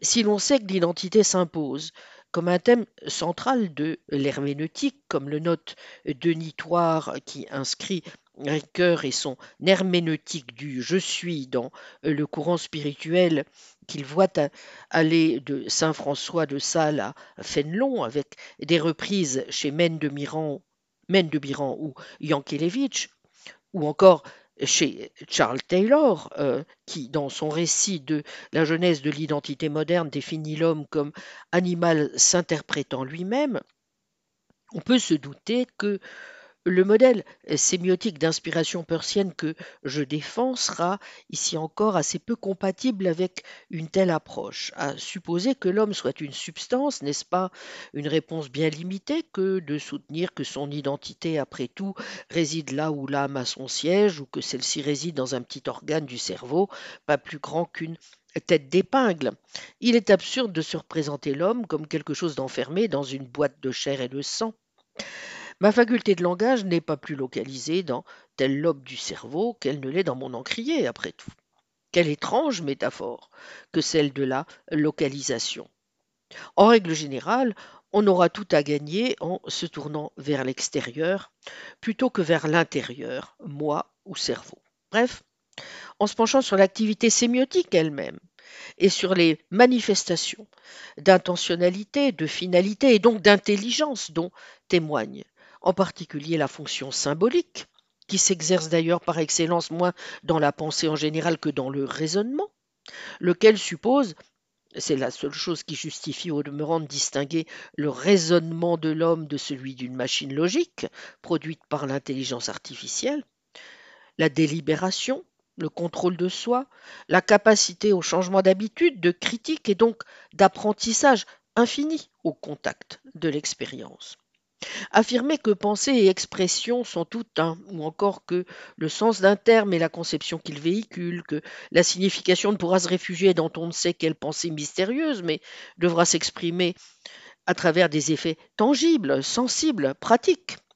C'est non seulement comprendre que toute espèce de connaissance actuelle est de la nature d'un signe, ce qui est épistémiquement avantageux, car cela permet de découvrir bien des propriétés générales des signes qui sont à l'abri des complexités qui nous rendent perplexes dans l'étude directe de la pensée. Mais cela indique aussi que ce qui définit un être, ce n'est pas son individualité, son identité, son intimité, c'est le fait qu'il soit un être public, intrinsèquement social et non privé.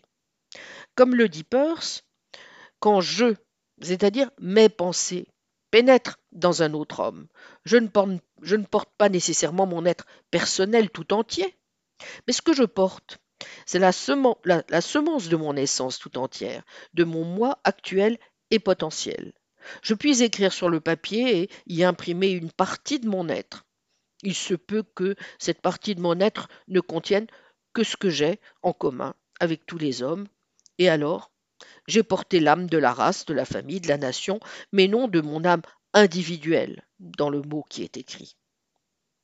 De même, assurément, l'homme sort de son berceau pour accéder à la réalité à un stade à peine supérieur à celui du poisson, en aucune manière à un stade aussi élevé que celui d'un serpent. Mais son humanité consiste en sa destination. Il ne devient réellement un homme que lorsqu'il acquiert le contrôle de soi, et il l'est alors à proportion du contrôle sur soi dont il est capable. L'existence de l'homme en tant qu'homme consiste uniquement dans le fait qu'il se développe de manière à agir en termes de conduite de soi rationnelle. Loin de moi ce faisant de m'en sortir par une pirouette et de donner l'impression de sous-estimer les difficultés qui sont les nôtres, pour parvenir à situer correctement l'esprit dans le monde naturel qui nous entoure, difficultés que j'avais du reste déjà indiquées lors de mon examen des versions téléosémantiques de Milligan et de Dredsky. Je rappelais alors nos intuitions parfois contraires sur les signes qui nous conduisent à distinguer entre la signification naturelle et la signification mentale, le vouloir dire, ou plus encore la signification conventionnelle, le vouloir dire quelque chose à quelqu'un en vertu d'une règle ou d'une convention, à comparer aussi la pauvreté des signes naturels à la richesse des signes mentaux et des signes linguistiques du langage humain, et à notre tentation d'en conclure à l'abîme qui les sépare. Les significations mentales et linguistiques ne font pas partie de la nature, elles relèvent d'une sphère autonome, nouvelle, la sphère du sens, laquelle est proprement humaine. Mais j'avais aussi fait observer qu'à suivre une telle pente, c'est alors non seulement le sens, mais toutes les opérations mentales et la place même de l'esprit qui risquaient de devenir inintelligibles. Mais que s'il fallait à cet égard se réjouir des efforts louables de la téléosémantique, ce qui manquait à leurs analyses, c'est au fond une théorie plus complète de la manière dont les signes passent au sein du processus d'interprétation, du statut d'indice à celui d'interprétant. Même si pour y parvenir, il n'y avait pas de raison de supposer qu'il faille établir une coupure radicale entre les animaux et les humains et renoncer à l'idée régulatrice selon laquelle l'empire du sens est, sinon une partie, du moins un prolongement de l'empire de la nature. Tâchons de voir un peu mieux comment, en partant d'abord d'un constat. Certes, si le monde se donne à nous comme ce bloc de réalité autonome, récalcitrant, au mode de fonctionnement, règles et agencements propres, où nous nous sentons donc toujours un peu de fait comme un empire dans un empire.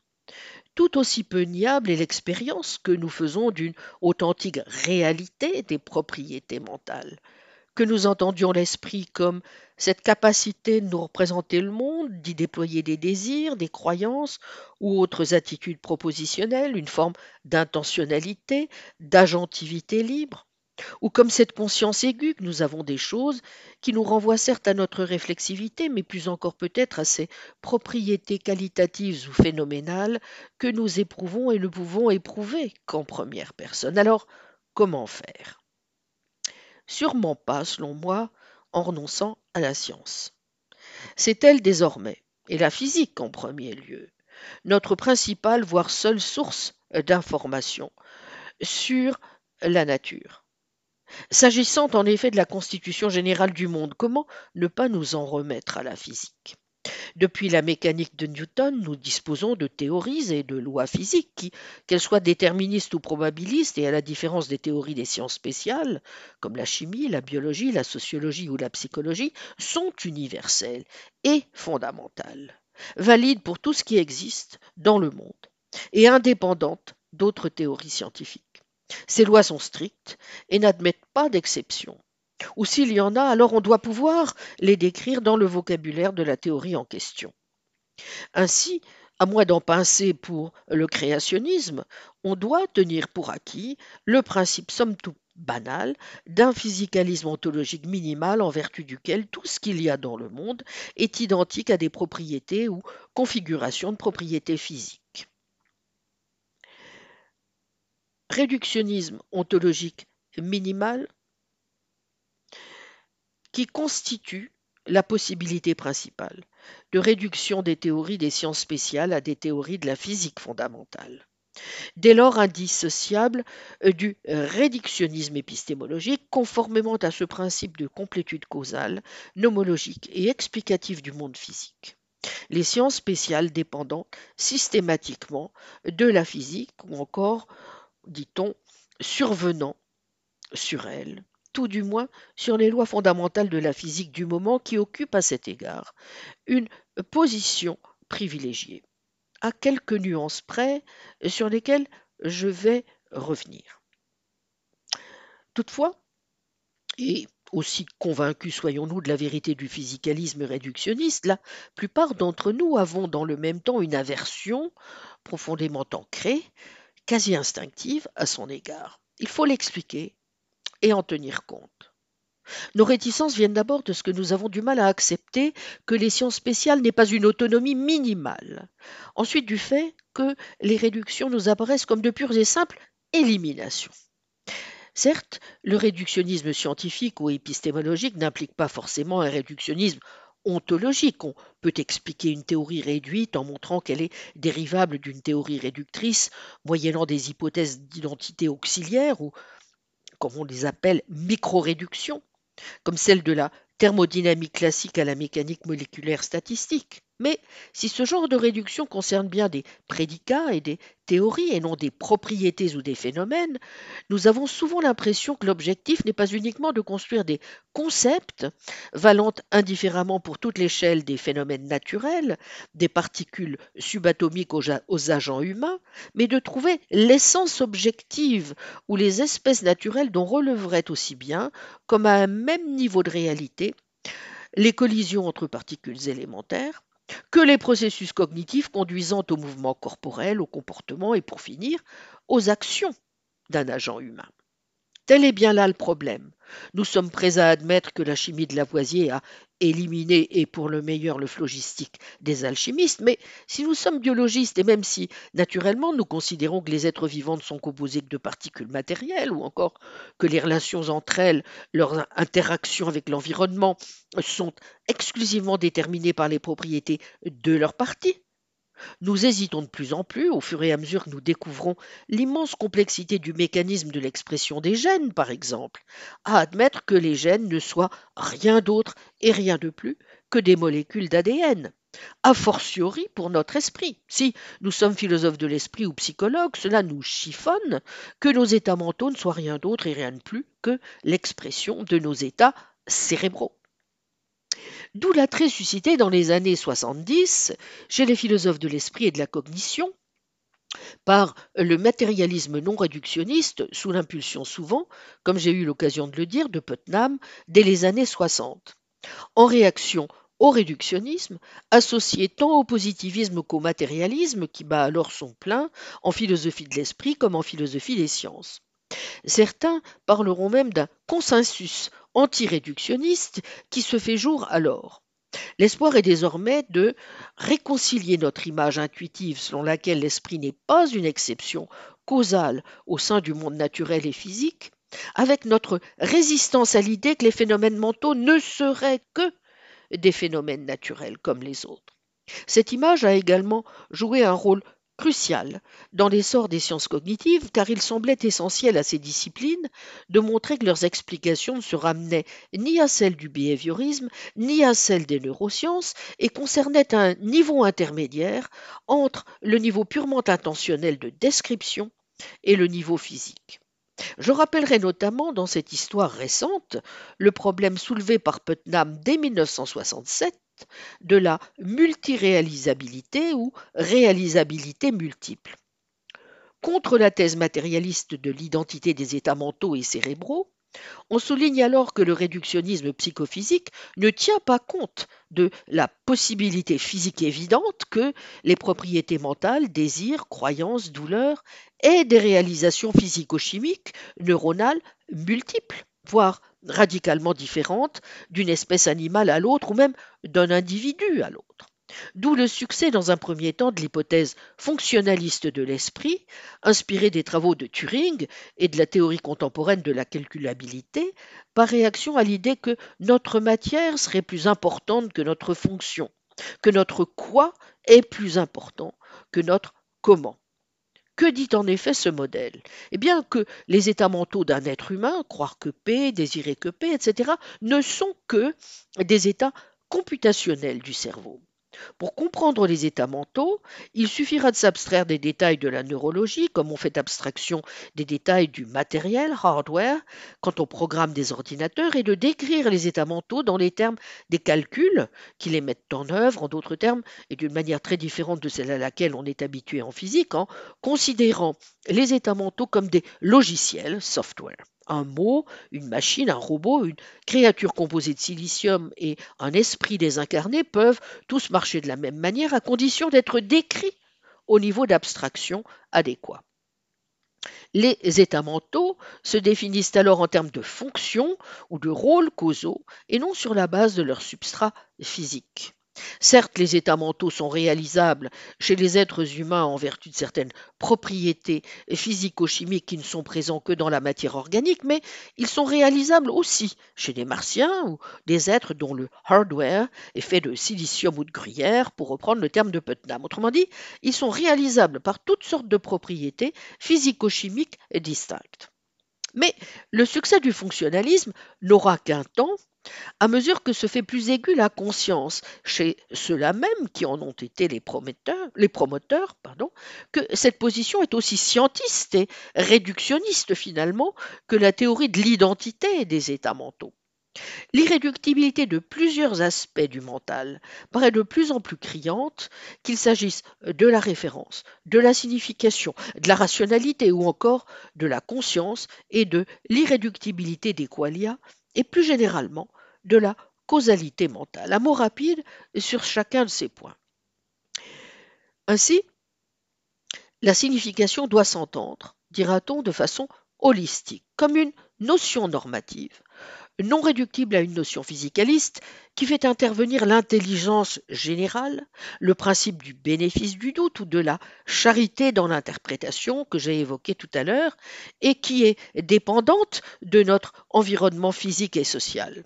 Si l'on vous dit par exemple que le voleur est entré par cette fenêtre et que le sol est boueux à l'extérieur, vous en déduirez qu'il y a des empreintes dans la boue sans qu'il s'agisse d'une conséquence logique des faits établis, car vous avez manifestement recouru à une hypothèse auxiliaire qui n'a pas été établie, à savoir que si le voleur est entré par cette fenêtre, il a marché sur le sol pour aller à la fenêtre, ainsi qu'à d'autres informations générales. La valeur expérimentale réside dans le euh, groupe d'énoncés, non dans la simple somme des énoncés individuels, ce qui distingue du reste le langage ordinaire du langage formalisé. Certes, il faut se trouver dans un état physique et dans un état computationnel approprié, etc., pour croire par exemple qu'il y a un chat sur le tapis, mais pas au sens où il faudrait un seul et unique état physique ou un seul et unique état computationnel pour croire que le chat est sur le tapis. Il faut donc renoncer au modèle d'explication fonctionnaliste du mental.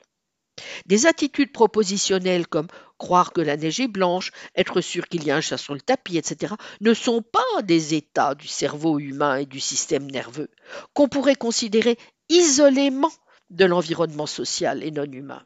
A fortiori, Ce ne sont pas des états fonctionnels, c'est-à-dire des états définissables à l'aide de paramètres qui entreraient dans une description de l'organisme sous forme de logiciel. Les propriétés fonctionnelles ne peuvent se réduire à des cerveaux individuels, ni davantage du reste à des organismes dans leur environnement, comme le prônent certains socio-fonctionnalistes. Admettre le fonctionnalisme, c'est présupposer une sorte de maître algorithme de l'interprétation, une théorie idéale de ce que sont l'adéquation, la rationalité, etc.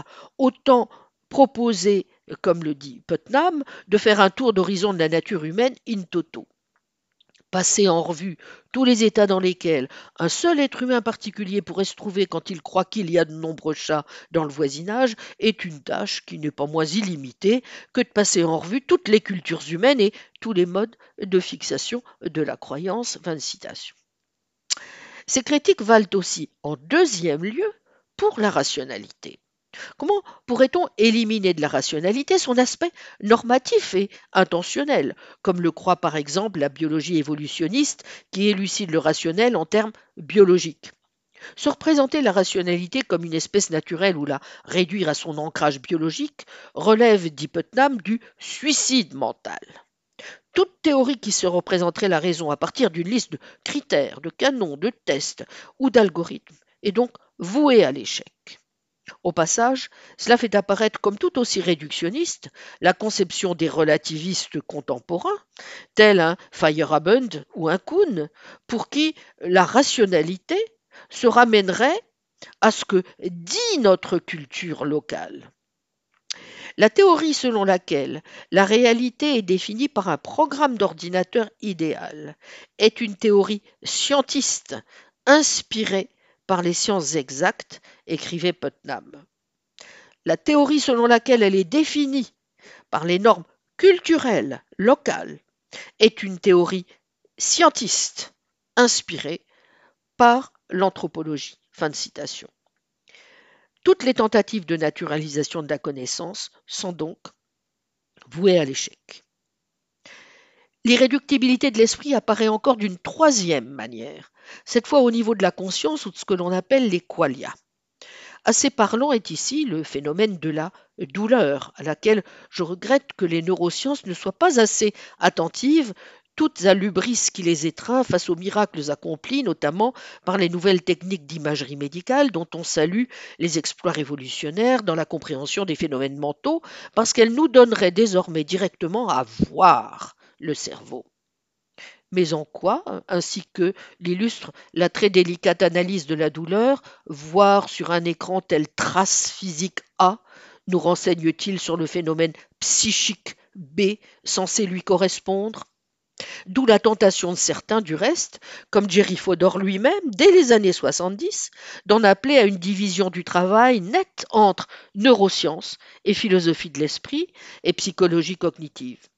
Tant il semble exact, comme le rappelait le pourtant physicaliste et regretté Jaegwon Kim, que, je le cite, faire une liste courante de corrélations ne nous apporte pas l'embryon d'une indication explicative sur les raisons pour lesquelles de telles corrélations existent. Pas une lueur d'explication, vous vous en souvenez, disait William James déjà dans les Principles of Psychology, n'est encore en vue ni pour lesquelles ce sont telles ou telles corrélations bien précises qui existent, ou en vérité pour lesquelles le cerveau doit donner de fait naissance à des pensées ou à de la conscience.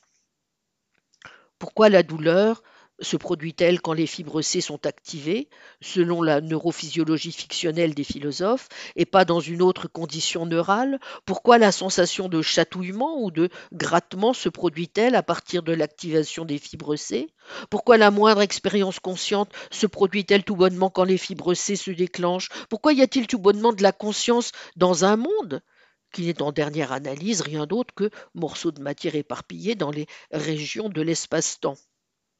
En termes lochéens, cela reste aussi mystérieux que d'essayer, au fin d'expliquer comment les qualités secondes produisent leurs idées en nous, de supposer qu'une violette, je cite Locke, pas la poussée de particules insensibles de matière, de figures et de masse spécifiques, avec des mouvements de degrés et de types différents, produisent dans l'idée dans l'esprit, pardon, les idées de couleur bleue et d'odeur sucrée. Car il n'est pas plus impossible, poursuivait-il, de concevoir que Dieu annexe telle idée à tel mouvement qui n'a aucune similitude avec elle que de concevoir qu'il amène l'idée de douleur au mouvement d'un morceau d'acier coupant qui n'a aucune ressemblance avec cette idée. Fin de citation. Essai 2.8.13.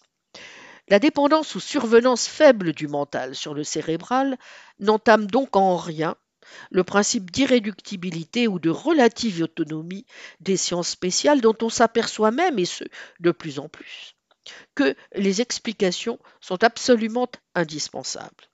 Quatrième problème, enfin, somme toute, le plus délicat celui de la causalité mentale et donc cette fois celui de la place exacte de notre liberté dans le monde naturel.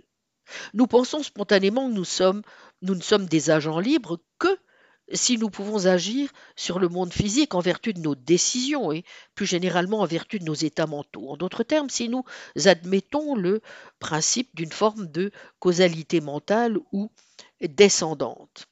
Comme l'exprimait avec humour Jerry Fodor, que je cite, Je suis loin d'être convaincu qu'il importe vraiment que le mental soit physique, encore moins qu'il importe que nous puissions le prouver.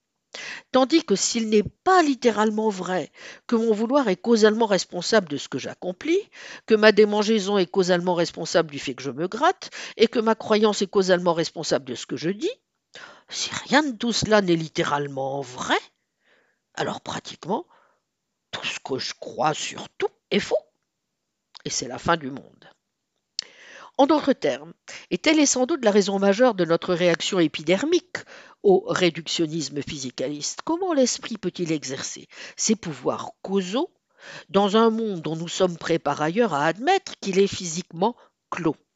Pourquoi et comment peut-il exister quelque chose comme un organisme vivant, un esprit, une conscience, dans un monde intégralement régi par la physique? De telles préoccupations, si vous vous euh, en souvenez, étaient déjà au cœur de la doctrine de l'émergence développée au XIXe siècle et au début du XXe siècle sous l'influence d'auteurs comme, comme C.D. Broad, Lloyd Morgan ou Samuel Alexander, pour qui les propriétés biologiques, comme les propriétés mentales, émergent de la matière en vertu du fait que certaines propriétés systémiques des systèmes complexes sont qualitativement différentes des propriétés de leur partie et peuvent causalement modifier les états de choses au niveau des composantes des systèmes. Mais pour les résoudre, ce qui était tout à fait à leur honneur, ils voulaient rester dans un schéma réductionniste et notamment ne pas réintroduire en douce quelque élan vital bergsonien ou autre billevesé panpsychiste. C'est aussi ce que cherche à faire Thomas Nagel. Je vous renvoie à son livre L'esprit et le cosmos, paru en 2018 à la suite aussi de John Hawthorne et de Daniel Nolan, en montrant, comme Peirce ne cessait de le rappeler, que le recours à la causalité finale et à la téléologie peut être un instrument heuristique d'explication, sans signifier nécessairement un retour à quelque mysticisme de mauvais aloi. C'est en tout cas ce type de représentation que vous retrouvez dans des conceptions non réductionnistes, comme celle par exemple de Wimsatt ou de Kitcher en philosophie des sciences, ou de Fodor ou Davidson en philosophie de l'esprit. Et elle n'est sans doute pas pour rien non plus dans l'engouement accru pour telle ou telle forme de panpsychisme, thèse selon laquelle, je vous le rappelle, toutes les propriétés sont mentales, mais aussi dans la capacité étonnamment forte du dualisme à se maintenir, sinon sous la forme du dualisme des substances ou même des propriétés, du moins dans le cadre d'une perspective dualiste générale et pas seulement chez un philosophe contemporain comme David Chalmers, mais en chacun de nous alors même que nous avons du mal à continuer à croire, et pas seulement pour des motifs religieux, à des âmes ou à des esprits désincarnés et à des corps purement matériels, et en dépit aussi d'arguments convaincants adressés au dualisme,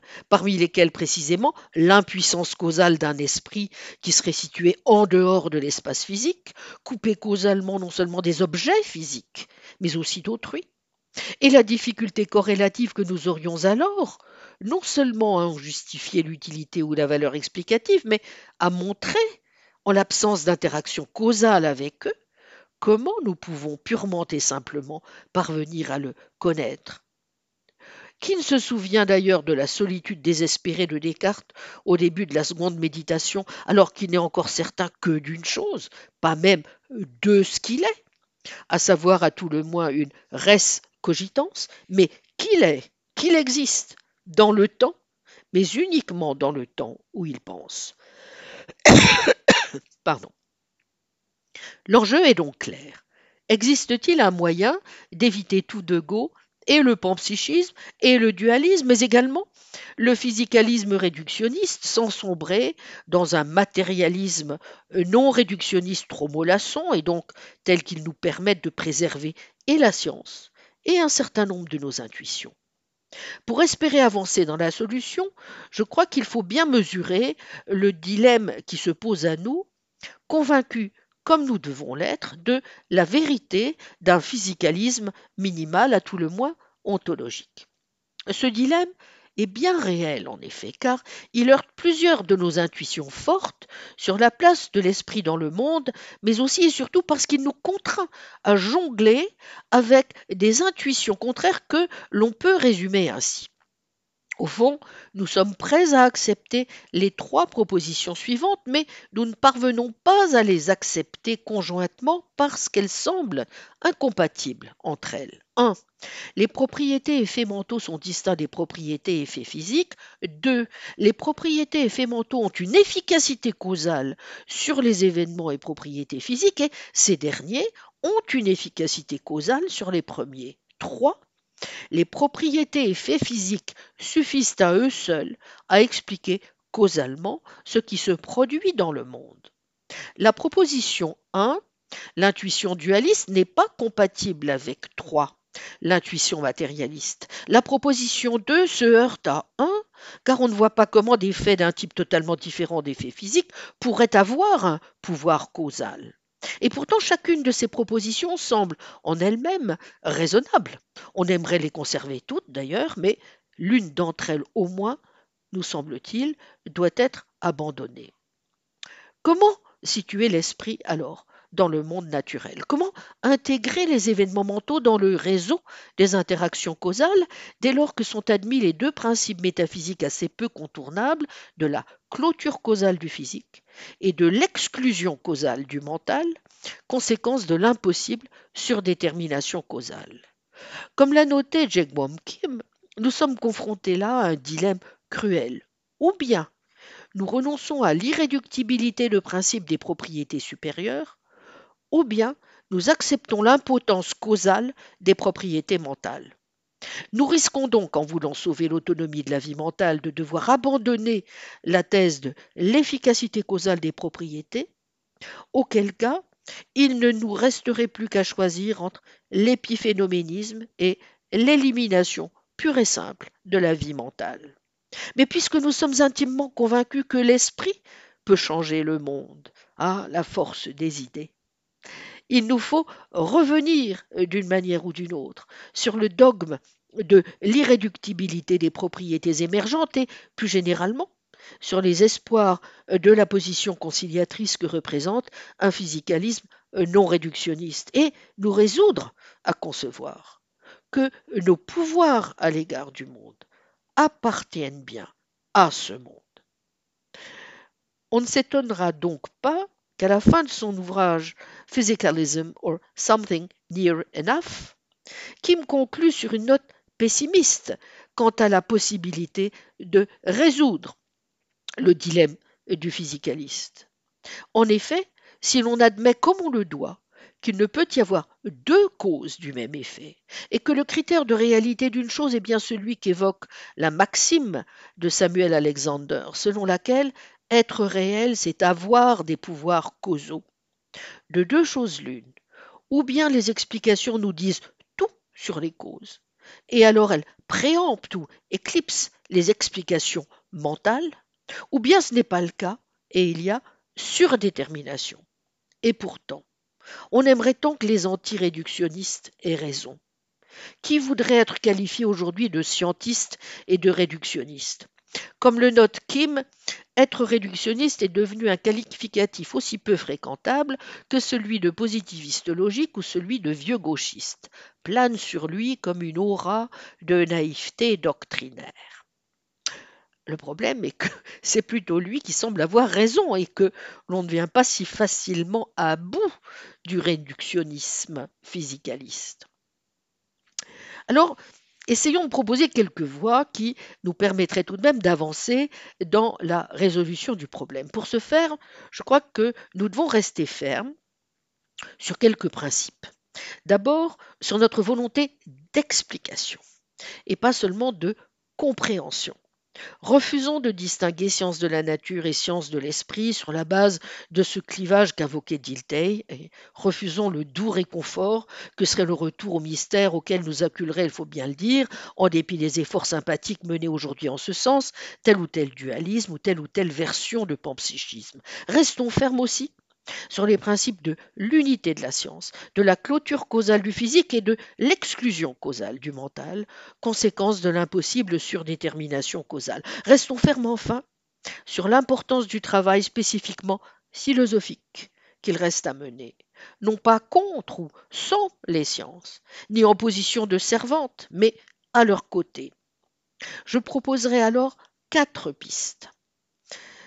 En rappelant tout d'abord qu'expliquer c'est réduire.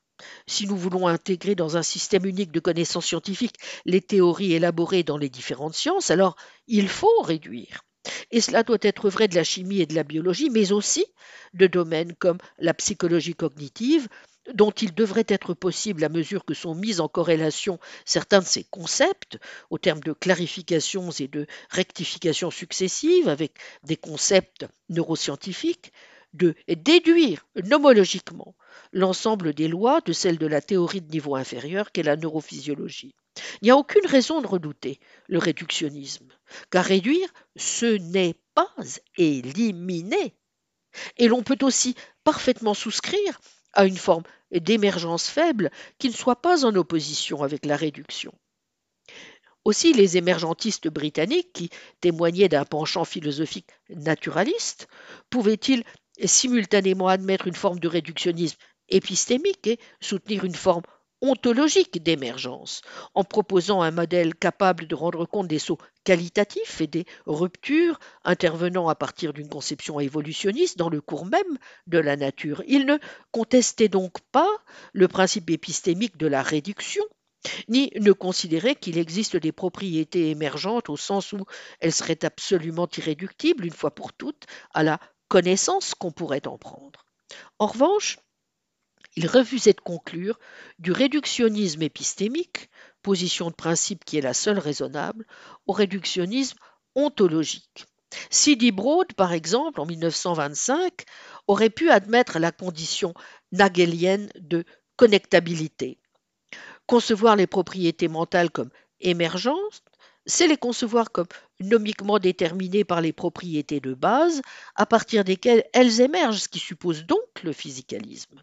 Simplement, pensait-il, cette dépendance nomique, aussi stable que robuste, qui n'a rien d'une création arbitraire ou ex nihilo, ou qui émanerait d'un principe étranger à ses composantes, est absolument primitive et n'appelle pas, en toute rigueur, d'explication. Il faut l'accueillir comme l'écrivait aussi Samuel Alexander, avec la piété naturelle du chercheur. Elle n'admet pas d'explication. La différence entre eux et nous? Eh bien, nous voulons faire un peu mieux que nous contenter peut-être de la piété naturelle. Nous, nous voulons expliquer. Mais on le voit, non seulement le concept ontologique d'émergence permet de sauvegarder notre intuition d'une différence qualitative dans les phénomènes de plus en plus complexes, il peut parfaitement accompagner notre idéal physicaliste de l'unité des sciences et n'est en rien incompatible avec le réductionnisme épistémique à condition de distinguer les propriétés du tout et celle des parties qui le constituent, et d'expliquer l'apparition de ces propriétés émergentes et pas seulement résultantes sur la seule base des propriétés de niveau inférieur et des interactions qu'elles ont entre elles. Les difficultés d'analyse rencontrées font apparaître l'urgence d'une réflexion plus large sur le type de modèle épistémologique qui serait le plus approprié pour le travail à mener. Si les structures impliquées sont éminemment complexes, il faudra sûrement s'appuyer, plutôt que sur des généralisations, sur des analyses de détails, à l'inverse de ce à quoi on est habitué dans le domaine des sciences physiques. En étant attentif aux sciences, mais sans céder au scientisme, il faudra utiliser toutes les ressources des différentes sciences impliquées, neurosciences, psychologie cognitive, mais aussi philosophie de l'esprit, métacognition, épistémologie, afin de prévenir toute conclusion hâtive. Ainsi, il est peut-être de bonne méthode de voir la neuroimagerie comme un travail plus exploratoire que de confirmation ou d'infirmation des théories. Un champ où il s'agit davantage de creuser des hypothèses que de statuer sur des données. De même, il serait imprudent d'affirmer trop vite que telle ou telle théorie cognitive va opérer un découpage correct du monde mental. Il n'est pas évident que le cerveau soit le miroir exact des articulations de notre esprit. D'où l'importance d'une démarche que je qualifierais volontiers de véritable ontologie cognitive exploratoire, qui consisterait à déterminer moins à quoi dans le cerveau correspond telle activité mentale que ce dont on parle au juste lorsqu'on considère qu'il y a certains processus mentaux qui se déroulent, en distinguant en particulier aussi finement que possible au sein de l'esprit les niveaux subdoxastiques, doxastiques, métadoxastiques et surdoxastiques. Ensuite, il doit être clair que ce genre d'ontologie cognitive reposera sur une tâche en partie empirique et en partie conceptuelle, beaucoup plus conforme du reste aux enseignements de la philosophie des sciences contemporaines qui montre que cela vaut la peine de chercher d'autres modèles de réduction des suggestions plus convaincantes ont été faites pour dépasser, par exemple, le débat, le débat entre les conceptions de la réduction en termes de loi pont, d'identification ou d'élimination. On s'oriente plutôt vers la recherche de procédures de réduction capables de mettre en évidence des mécanismes interniveaux plutôt qu'intraniveaux. Et le modèle réductionniste le plus adéquat à même d'éviter tant l'éliminativisme pur et simple que le repli systématique vers un consensus anti-réductionniste trop mou, ressemble bien plus à un modèle conservatif qu'éliminatif. Bref, il y a un mouvement de va-et-vient interthéorique entre les disciplines qu'on voit déjà à l'œuvre du reste aussi bien chez les psychologues cognitifs que chez les philosophes des sciences et de l'esprit qui travaillent ensemble. On a donc tout intérêt à envisager une collaboration interdisciplinaire dynamique entre les différentes manières du savoir, domaines pardon, du savoir, dont je n'exclus pas, vous l'aurez compris, les philosophes, et sans réduire ceci, vous l'aurez aussi compris, à la peau de chagrin ou au choix, à la camisole de force à laquelle veulent désormais les condamner les hipsters de la philosophie dite expérimentale. Cette collaboration devrait, du côté des scientifiques, éviter un certain impérialisme et les tentations éliminativistes, car après tout, de même que l'unité des sciences reste un idéal, la complétude causale du physique n'est pas davantage réalisée, ou en tout cas n'est close qu'en principe. Au mieux, elle constitue une norme méthodologique, mais en aucun cas ne peut-on la tenir pour analytique. Du côté des philosophes, se garder d'une complaisance trop immédiate, soit pour les positions de repli ou purement thérapeutiques, consistant à dire que le problème se dissout de lui-même car il est dénué de sens et repose sur des erreurs de catégorie, soit pour l'analyse conceptuelle a priori en fauteuil et un anti-réductionnisme systématique. Dans les deux cas, la règle commune sera d'éviter l'arrogance, le mépris mutuel, plus que ce n'est encore de mise. Cela suppose, et ce sera ma deuxième suggestion, de se souvenir aussi que être complet est une chose, être fondamental en est une autre, et qu'en conséquence nous devons distinguer les registres épistémologiques et ontologiques. Le principe de l'unité de la science reste une thèse minimale foncièrement épistémologique dans la mesure où elle reste neutre quant à la possibilité d'établir des liens déductifs entre les différentes disciplines scientifiques. Elle n'implique pas, notamment, sur le plan ontologique, que se trouve réglée la question de savoir de quoi est fait le monde. Si oui ou non, la réalité comporte des degrés ou des niveaux hiérarchiques de complexité parfaitement réductibles, ou encore plusieurs niveaux de propriété, catégoriques et dispositionnels, les secondes étant réductibles aux premières, ou uniquement l'une ou l'autre de ces espèces. Cette neutralité ontologique, inhérente aussi au principe de clôture causale, explique pourquoi réductionnistes et anti-réductionnistes, en dépit des violentes oppositions qui sont les leurs, peuvent s'accorder aussi bien sur l'importance de la science que sur un physicalisme ontologique minimal. C'est donc moins un principe réductionniste strict qu'un principe que je dirais de survenance globale du monde physique, qui est le bon schème explicatif, parce qu'il permet simultanément d'affirmer un lien de dépendance et de détermination systématique, au sens où s'il y a une différence dans la nature à quelque niveau que, niveau que ce soit, elle s'accompagnera nécessairement d'une différence au niveau fondamental de la nature, tout en restant métaphysiquement neutre sur la question de savoir si on peut ou non maintenir une certaine autonomie ou irréductibilité des propriétés réduites. Troisième suggestion. Une telle distinction des niveaux épistémologiques et métaphysiques de l'enquête rend alors possible et à mon sens souhaitable une authentique métaphysique de l'esprit qui fasse toute leur place, comme je l'ai montré ailleurs, aux propriétés physiques comme mentales, à condition de ne pas sous-estimer l'importance des propriétés dispositionnel.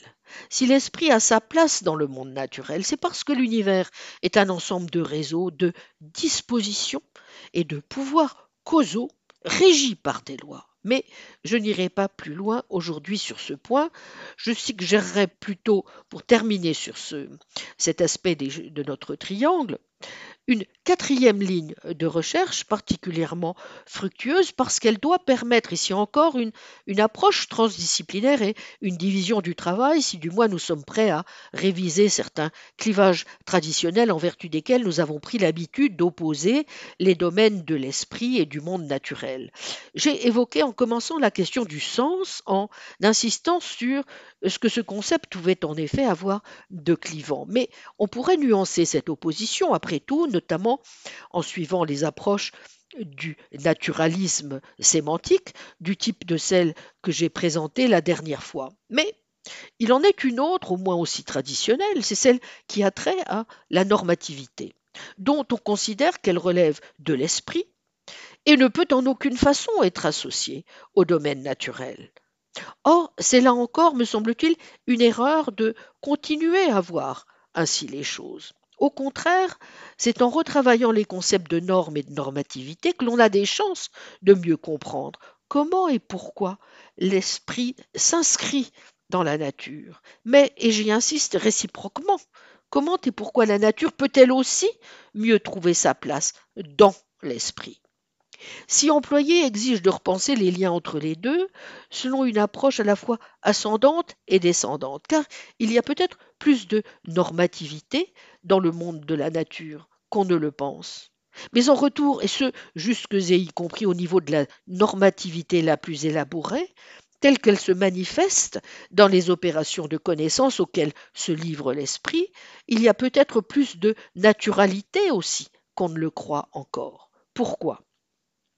Bien parce que une caractéristique de l'esprit, et qui l'oppose donc, dit-on souvent, à la nature, c'est d'être capable de manifester de la normativité. Et assurément, le concept de, mort, de norme recouvre plusieurs sens, s'y attache souvent l'idée de règles, de standards, de conventions, ainsi qu'une connotation surtout prescriptive ou éthique. Mais on peut aussi entendre les normes comme de simples règles de signification ce qui est propre à certaines conditions de possession de nos concepts, y voir une forme d'engagement ou de prérequis de la rationalité, la référence à des justifications ou à des raisons que nous invoquons quand nous voulons expliquer un jugement que nous faisons sur quelque chose, ou à un stade plus élevé dans la hiérarchie, ce qui guide, mais aussi prescrit, la manière dont nous procédons dans une enquête ou une activité épistémique.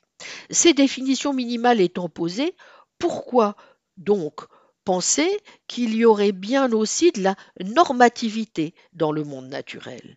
Eh bien, tout d'abord, à en juger par mains travaux contemporains, parce qu'il y a bien plus de transition encore qu'on ne le croit, entre ce qui est propre à l'humain et ce qui est propre à la nature, entre le culturel et le biologique au niveau de l'organisation de certaines formes animales, chez les primates non humains, chez les enfants, qui n'ont pas encore la parfaite maîtrise des concepts et du langage, on voit déjà s'exercer une certaine normativité, sur la base de laquelle, du reste, pourra ensuite se mettre en place une normativité plus élaborée. D'après les travaux réalisés depuis les années 1990 en psychologie du développement, sur la métamémoire, sur l'apprentissage et sur la métacognition, c'est-à-dire sur cette capacité de penser à ce que nous pensons ou de croire que nous croyons, cette activité de second ordre euh, de l'esprit orienté vers lui-même et non vers le monde, comme le sont nos autres croyances ou représentations de premier ordre, et qui semblent être la prérogative de l'espèce humaine, il semblerait qu'on puisse trouver chez certaines espèces animales des marques de proto-représentation, des formes d'évaluation, des capacités de prédiction et même de changement d'attitude et des stratégies d'ajustement à un certain nombre d'opérations cognitives qui justifieraient qu'on puisse dire à ce niveau métacognitif, alors que l'individu n'a donc pas encore une pleine conscience, un contrôle parfaitement maîtrisé de ce qu'il fait et de ses concepts, qu'il a déjà un proto-esprit, des euh, proto-représentations. J'avais d'ailleurs déjà évoqué euh, ce sujet lorsque nous avions euh, parlé longuement du proto-langage ou du langage d'action condiacien. Autant d'analyses de plus en plus étayées donc qui nous imposent, en dépit de nos habitudes disciplinaires souvent contraires, de joindre nos efforts, psychologues du développement, neuroscientifiques, éthologues, philosophes de l'esprit, de la connaissance et de la cognition, pour voir comment se décline la continuité entre la nature et l'esprit à partir du type de normativité qui s'y déploie. Mais je dirais que cela est vrai dans l'autre sens aussi. Et donc, selon l'axe à la fois, cette fois, pardon, descendant. Car du côté de la réflexion elle-même, la continuité entre l'esprit et la nature se rappelle à nous. Sans doute, connaître, nous le savons depuis au moins le thé et tête, c'est nous employer à parvenir à des croyances vraies et justifiées, mais les travaux les plus récents en philosophie de la connaissance soulignent aussi à quel point il nous faut peut-être tenir compte de tous les mécanismes causaux fiables issus de la perception, de la mémoire, du témoignage, qui nous fournissent sinon des justifications pleines et entières, à tout le moins des indices de ce qui est vrai.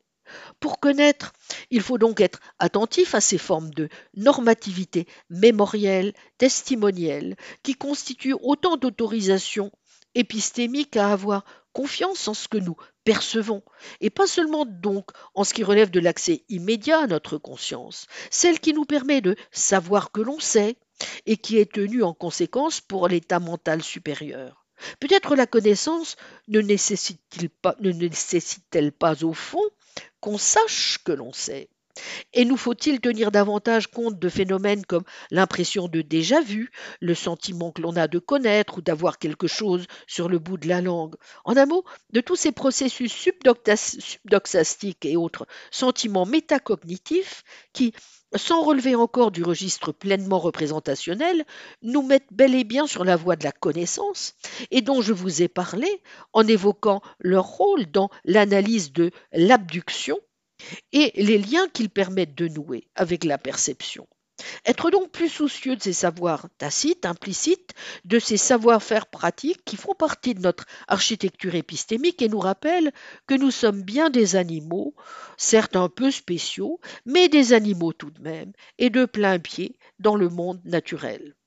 Enfin, il y a plus de relations qu'on ne le souligne, non seulement entre ce que l'on connaît et la manière dont on le connaît, mais aussi avec ce que nous visons lorsque nous cherchons à connaître. Au fond, ce qui souvent nous gêne dans le concept de norme, c'est qu'en nous contraignant d'une façon qui nous semble plus conventionnelle que choisie, elle nous conduit parfois à perdre le sens de nos actions. Si nous sommes si soucieux de l'obligation qui est la nôtre de faire plus attention, par exemple, au monde naturel, de le respecter, de développer toute une écologie de l'environnement, c'est aussi parce que nous avons l'impression d'avoir un peu trop perdu de vue le fait que nous sommes nous aussi inscrits dans la nature, que nous sommes des animaux éthiques, quelque chose de bien différent d'animaux moraux ou moralisateurs, sûrs de ce qui est bien et mal.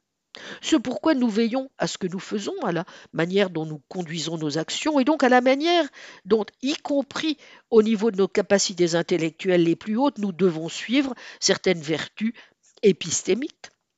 Celles-là même dont Aristote a montré que même si elles s'en distinguent, elles, elles ne sont jamais bien loin non plus des vertus éthiques.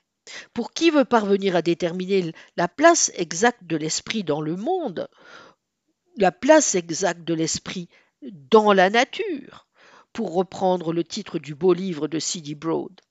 Il reste assurément un long chemin à faire, mais il est exaltant, il supposera un travail de tous, jusque et y compris celui du philosophe et notamment du métaphysicien. Mais au fond, qu'il est exaltant pour un métaphysicien justement de penser que, ce faisant, comme le souhaitait si ardemment Meyerson, en restant au plus près de la science, tout en continuant à suivre sa respiration naturelle, il parviendra à mieux cerner les liens, de toute évidence étroits, et somme toute, du moins ai-je envie de l'espérer, assez peu mystérieux, qui existent entre l'esprit, bref, la philosophie de l'intellect, et la nature.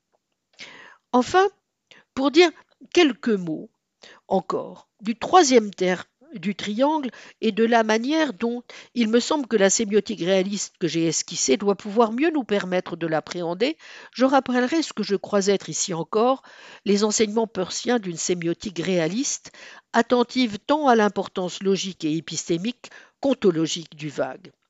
Le vague, comme je vous l'ai dit, n'est pas, selon Peirce, un défaut de la pensée ou de la connaissance, et on ne peut pas plus y renoncer, selon lui, dans le domaine de la logique que l'on peut renoncer au frottement dans celui de la mécanique.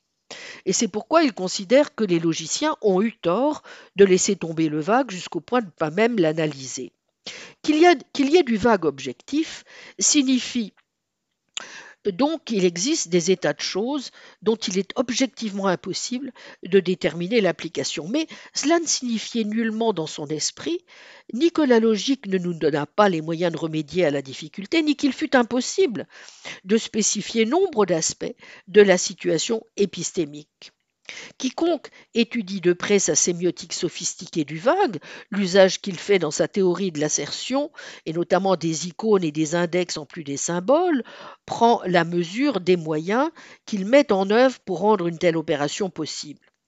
Rappelons au passage que pour lui, spécifier ne signifie pas préciser et qu'il met en garde contre la tentation d'être trop précis, défaut qui, loin d'informer, est souvent inutile, voire contribue à brouiller le message que l'on veut faire passer. Notons encore, vous vous en souvenez, que limiter le vague ne signifie pas pour lui éliminer toute indétermination, au contraire. La distinction qu'il prend soin de souligner entre deux formes de l'indétermination, le vague d'un côté, la généralité de l'autre, opération qu'il tenait pour la marque même de l'intelligence et du sens, dont on voit tous les bénéfices, par exemple en mathématiques, permet de mesurer sur fond de cet anti-réductionnisme foncier qu'il théorise dans sa sémiotique sous la forme de la chaîne indéfinie et des interprétants, l'ampleur des malentendus qui perdurent encore dans les discussions qui ont trait aux différentes approches sémantiques, épistémiques, ontiques sur le vague.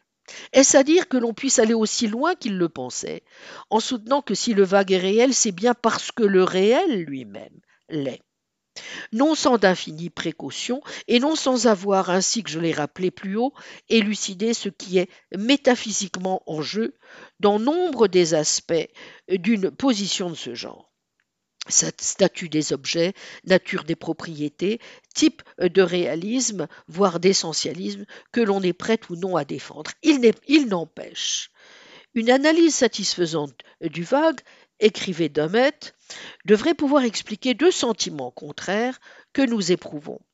Celui qu'exprimait Frege, à savoir que la présence d'expressions vagues dans un langage l'investit d'une incohérence intrinsèque, et le point de vue opposé soutenu par Wittgenstein, selon lequel le vague est un trait essentiel du langage. Mais poursuivait Dummett, nous sentons aussi que certains concepts ont un vague indiracinable. Non que nous ne pourrions les aiguiser si nous le souhaitions, c'est plutôt qu'en les aiguisant, nous détruirions ce qu'ils ont précisément à dire.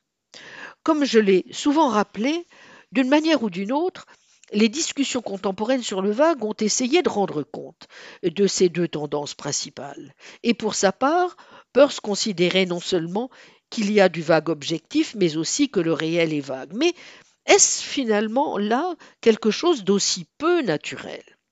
Jessica Wilson rappelait récemment à quel point il pouvait sembler plus naturel, à première vue, d'adopter l'approche épistémique ou l'approche sémantique.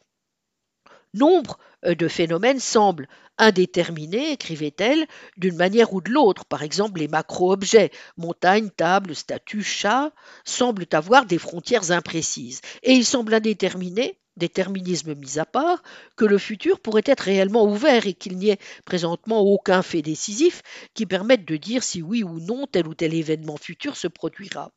On ne voit toujours pas clairement comment comprendre ces phénomènes et, dans le même ordre d'idées, comment faire pour réagir de manière, efficace à certaines énigmes, par exemple le problème du multiple que produit l'indétermination. Elle observe, comme nous le faisons tous depuis des années, qu'il y a bien pour traiter le problème de l'indétermination trois approches possibles. Considérer que l'indétermination a sa source dans la manière dont nous nous représentons le monde, option sémantique ou représentationnelle, ou qu'elle reflète les limites de notre connaissance du monde, option épistémique, enfin, qu'elle a sa source, d'une manière ou de l'autre, dans le monde lui-même, option métaphysique. Mais, conclut-elle, c'est pourtant la troisième approche, l'approche métaphysique, qui est plus naturelle que les deux autres. Je ne vois pas, écrit-elle, comment l'indétermination des frontières des macro-objets pourrait être une affaire de sémantique, reflétant le fait que nous n'avons pas réussi à tracer certaines lignes. Nous ne sommes pas enclins à tracer ces lignes, peut-on soutenir, parce que de telles lignes seraient à la fois arbitraires et telles que nous aurions changé de sujet ou d'objet. Encore moins plausible est l'idée que ces cas reflètent certaines inaptitudes de notre part à discerner les faits parfaitement précis. Une telle conception est particulièrement peu plausible appliquée au traitement du futur apparemment ouvert. Il n'empêche, nombreux sont ceux qui ont jugé problématique la notion d'indétermination métaphysique. On sait ce qu'il est résulté de ce pessimisme combiné au développement des approches sémantiques et épistémiques, une négligence de longue date des approches métaphysiques de l'indétermination. Fin. J'ai toujours considéré aussi, pour ma part, que l'approche antique est non seulement naturelle, mais légitime. Non seulement parce que les principes logiques ne sont pas seulement valides de façon régulative, mais comme des vérités de l'être, et aussi parce que l'on ne peut rendre compte de maintes propriétés des signes et du langage naturel, si l'on ne voit pas que le langage, lui aussi, fait partie du monde réel. Est-ce là au fond une position si différente de celle qu'adoptait Russell dans ses articles classiques sur le vague, même si l'on n'en accepte pas toutes les conséquences?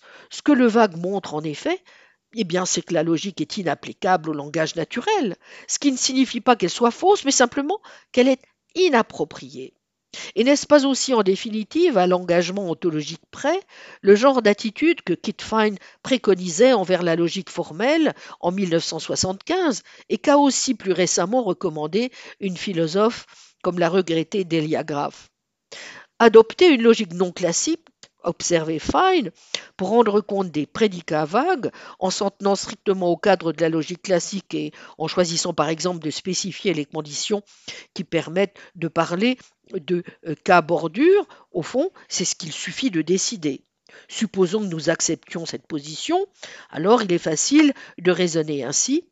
Il se peut que nos pouvoirs de discrimination perceptuelle soient limités et que nous ne puissions décider si tel ou tel objet, par exemple, relève de la catégorie rouge ou non, peu importe. Notre incapacité à apprendre ne concerne pas notre capacité à signifier. Peu importe donc l'objectivité du vague, il est toujours possible de rendre un prédicat précis. Mais, comme le remarque Fine, il reste toujours possible aussi que l'ensemble des spécifications admissibles soient elles-mêmes vagues, et qu'il y ait un lien étroit entre le vague du langage et la réalité.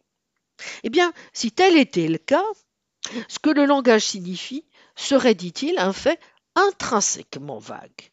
C'est ce qu'un métaphysicien réaliste peut avoir tendance à penser, et sans doute devra-t-il en tenir compte s'il est convaincu, comme à mon sens il doit l'être, que les catégories logiques sont le miroir des catégories du réel. Mais cela n'implique pas qu'ils doivent renoncer à certains de ces principes ou règles. Ainsi que l'écrivait le logicien et métaphysicien de Milford, que je cite, il se peut que rien dans le monde ne se conforme précisément à la rigidité de notre idée de quelque chose de suffisamment stable pour être représenté par un signe. Le lecteur connaît plusieurs exemples d'insolubilia de ce genre, ainsi que les appellent les logiciens, c'est-à-dire de cas dans lesquels toute tentative pour raisonner aboutit à une absurdité. Fin de citation. Une fois encore, il convient peut-être de lire ceci comme la simple conscience du fait qu'il est utile de distinguer comme l'ont fait récemment certains philosophes entre le vague et l'indétermination proprement dite. Et du fait aussi que, quels que soient nos efforts, les mystères entourant le vague ne sont pas toujours faciles à dissiper. Paradoxalement, peut-être est-ce dû en partie d'ailleurs à ce que Peirce observait à propos de la logique. Car même si à la différence des mathématiques, dont le domaine est par excellence l'abstraction, la logique est une science des faits, il n'en est pas moins vrai que, je le cite, le logicien n'asserte rien, contrairement au géomètre. Mais il y a certaines vérités assumées qu'il espère, en lesquelles il se fie, sur lesquelles il s'appuie, d'une manière tout à fait étrangère aux mathématiciens. La logique nous apprend à nous attendre à un résidu de rêverie dans le monde et même à des contradictions. Mais nous ne nous attendons pas à être confrontés à pareils phénomènes et en tout cas, nous sommes forcés d'en prendre le risque. Les assumptions de la logique diffèrent de celles de la géométrie, pas simplement par le fait qu'on ne les soutient pas de façon assertorique, mais aussi parce qu'elles sont beaucoup moins définies. Fin de citation. Ce qui pourrait, in fine, donner raison à Dummett. L'idée selon laquelle les choses pourraient être réellement vagues, en même temps que vaguement décrites, n'est pas à proprement parler intelligible. Mais on peut aussi répondre à cette difficulté de trois manières au moins. D'abord en rappelant, comme le souligne à la suite de Peirce les récentes approches sur le vague, qu'il importe en effet de mieux distinguer les phénomènes du vague et de l'indétermination. Ensuite, comme Timothy Williamson lui-même l'admet, que même si, je le cite, strictement comprise, la distinction entre le vague et la précision s'applique aux représentations, cela n'exclut pas la possibilité qu'elle reflète une distinction correspondante dans ce qui est représenté. Je le cite le nominaliste soupçonne que les propriétés, les relations et les états de choses sont de pures et simples projections sur le monde de nos formes de discours. L'une des sources du soupçon vient de l'impression que nous aurions pu classifier les choses différemment. Le vague est en effet l'une des manifestations du fait que nos classifications ne sont pas fixées par des frontières. Le vague des termes singuliers suggère que si la conclusion nominaliste en découlait, elle ne pourrait pas exempter la catégorie des objets. Les frontières d'une montagne particulière ne reflètent pas moins notre langage que ne le font celles de la propriété de montanéité. Ce serait pourtant une erreur d'évidente de conclure que notre langage a créé la montagne. C'est une erreur moins évidente de conclure qu'il a créé la propriété. Si une forme de dépendance plus subtile est en jeu, ce que c'est n'est pas évident. Même ainsi, on peut utiliser la notion grossière et variable de pensée d'errer pour indiquer la morale suivante. Selon la conception épistémique du vague, notre contact avec le monde est aussi direct dans la pensée vague qu'il l'est, dans n'importe quelle pensée. La cause de notre ignorance est conceptuelle, son objet est le monde. En tout état de cause, semble concéder Williamson, les questions métaphysiques restent à résoudre. Pour ma part, j'ai toujours estimé qu'une certaine montée ontologique était nécessaire, pour autant que cette entreprise sache rester aussi modeste et aussi économique que possible, qu'une métaphysique qui embrasserait une forme de réalisme dispositionnel serait en mesure de remplir un tel agenda et donc de rendre justice simultanément à la réalité objective du vague et, sous une forme certes revue, à l'intuition sinon d'objets vagues, à tout le moins d'une indétermination irréductible au niveau même de la réalité. Mais, comme l'écrivait Peirce, Qu'est-ce que la réalité? Peut-être n'y a-t-il après tout rien de tel. Comme je l'ai souvent répété, ce n'est qu'une rétroduction, une hypothèse de travail que nous essayons, notre seule tentative désespérée pour connaître quelque chose. Mais, une fois encore, il se peut que l'hypothèse de la réalité, bien qu'elle marche plutôt bien, ne corresponde pas à ce qui est. Fin de citation, Nouveaux éléments de mathématiques, volume 4, page 383. Il n'empêche je le cite encore, si nous pensons que certaines questions ne vont, ne vont, jamais être établies. Il nous faudra alors admettre que notre conception de la nature comme absolument réelle n'est que partiellement correcte. Pourtant, il nous faudra être gouvernés par elle pratiquement parce qu'il n'y a rien qui permette de distinguer entre les questions auxquelles on ne peut pas répondre de celles auxquelles on peut répondre, si bien que la recherche devra se poursuivre comme si toutes étaient des questions auxquelles on peut répondre. Pour l'heure, je me contenterai de conclure en suggérant que quelle que soit l'option retenue, la prudence reste de mise, car au fond, il est parfaitement concevable que ce que nous appelons le monde réel ne le soit pas parfaitement, mais qu'il y ait des choses qui soient de même indéterminées, nous ne pouvons être sûrs qu'il n'en soit pas ainsi. Et en tout cas, si nous considérons que le sens commun critique est la position la meilleure à adopter pour contourner les risques du scepticisme comme du relativisme que j'ai évoqué au début, au début de ce cours, c'est peut-être ce que nous avons intérêt à soutenir. Aussi, aussi serais-je tenté de vous proposer, en guise de conclusion à nos réflexions de cette année, celle-là même que j'avais faite dans mon livre sur le doute en question. Ce matin, en nous réveillant, nous avons quitté nos rêves.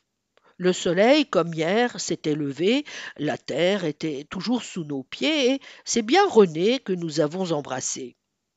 Oh, ce n'est pas absolument sûr, mais jusqu'à preuve du contraire, cela reste hautement probable. En tout cas, il serait insensé de nous demander de le justifier ou de prétendre que nous n'avons aucun titre à le penser parce que nous visons la vérité et que nous parions sur elle, nous présumons que la connaissance est possible. Et cela suffit amplement pour nous disposer à agir. Je vous remercie. Retrouvez tous les contenus du Collège de France sur www.colège-2-france.fr.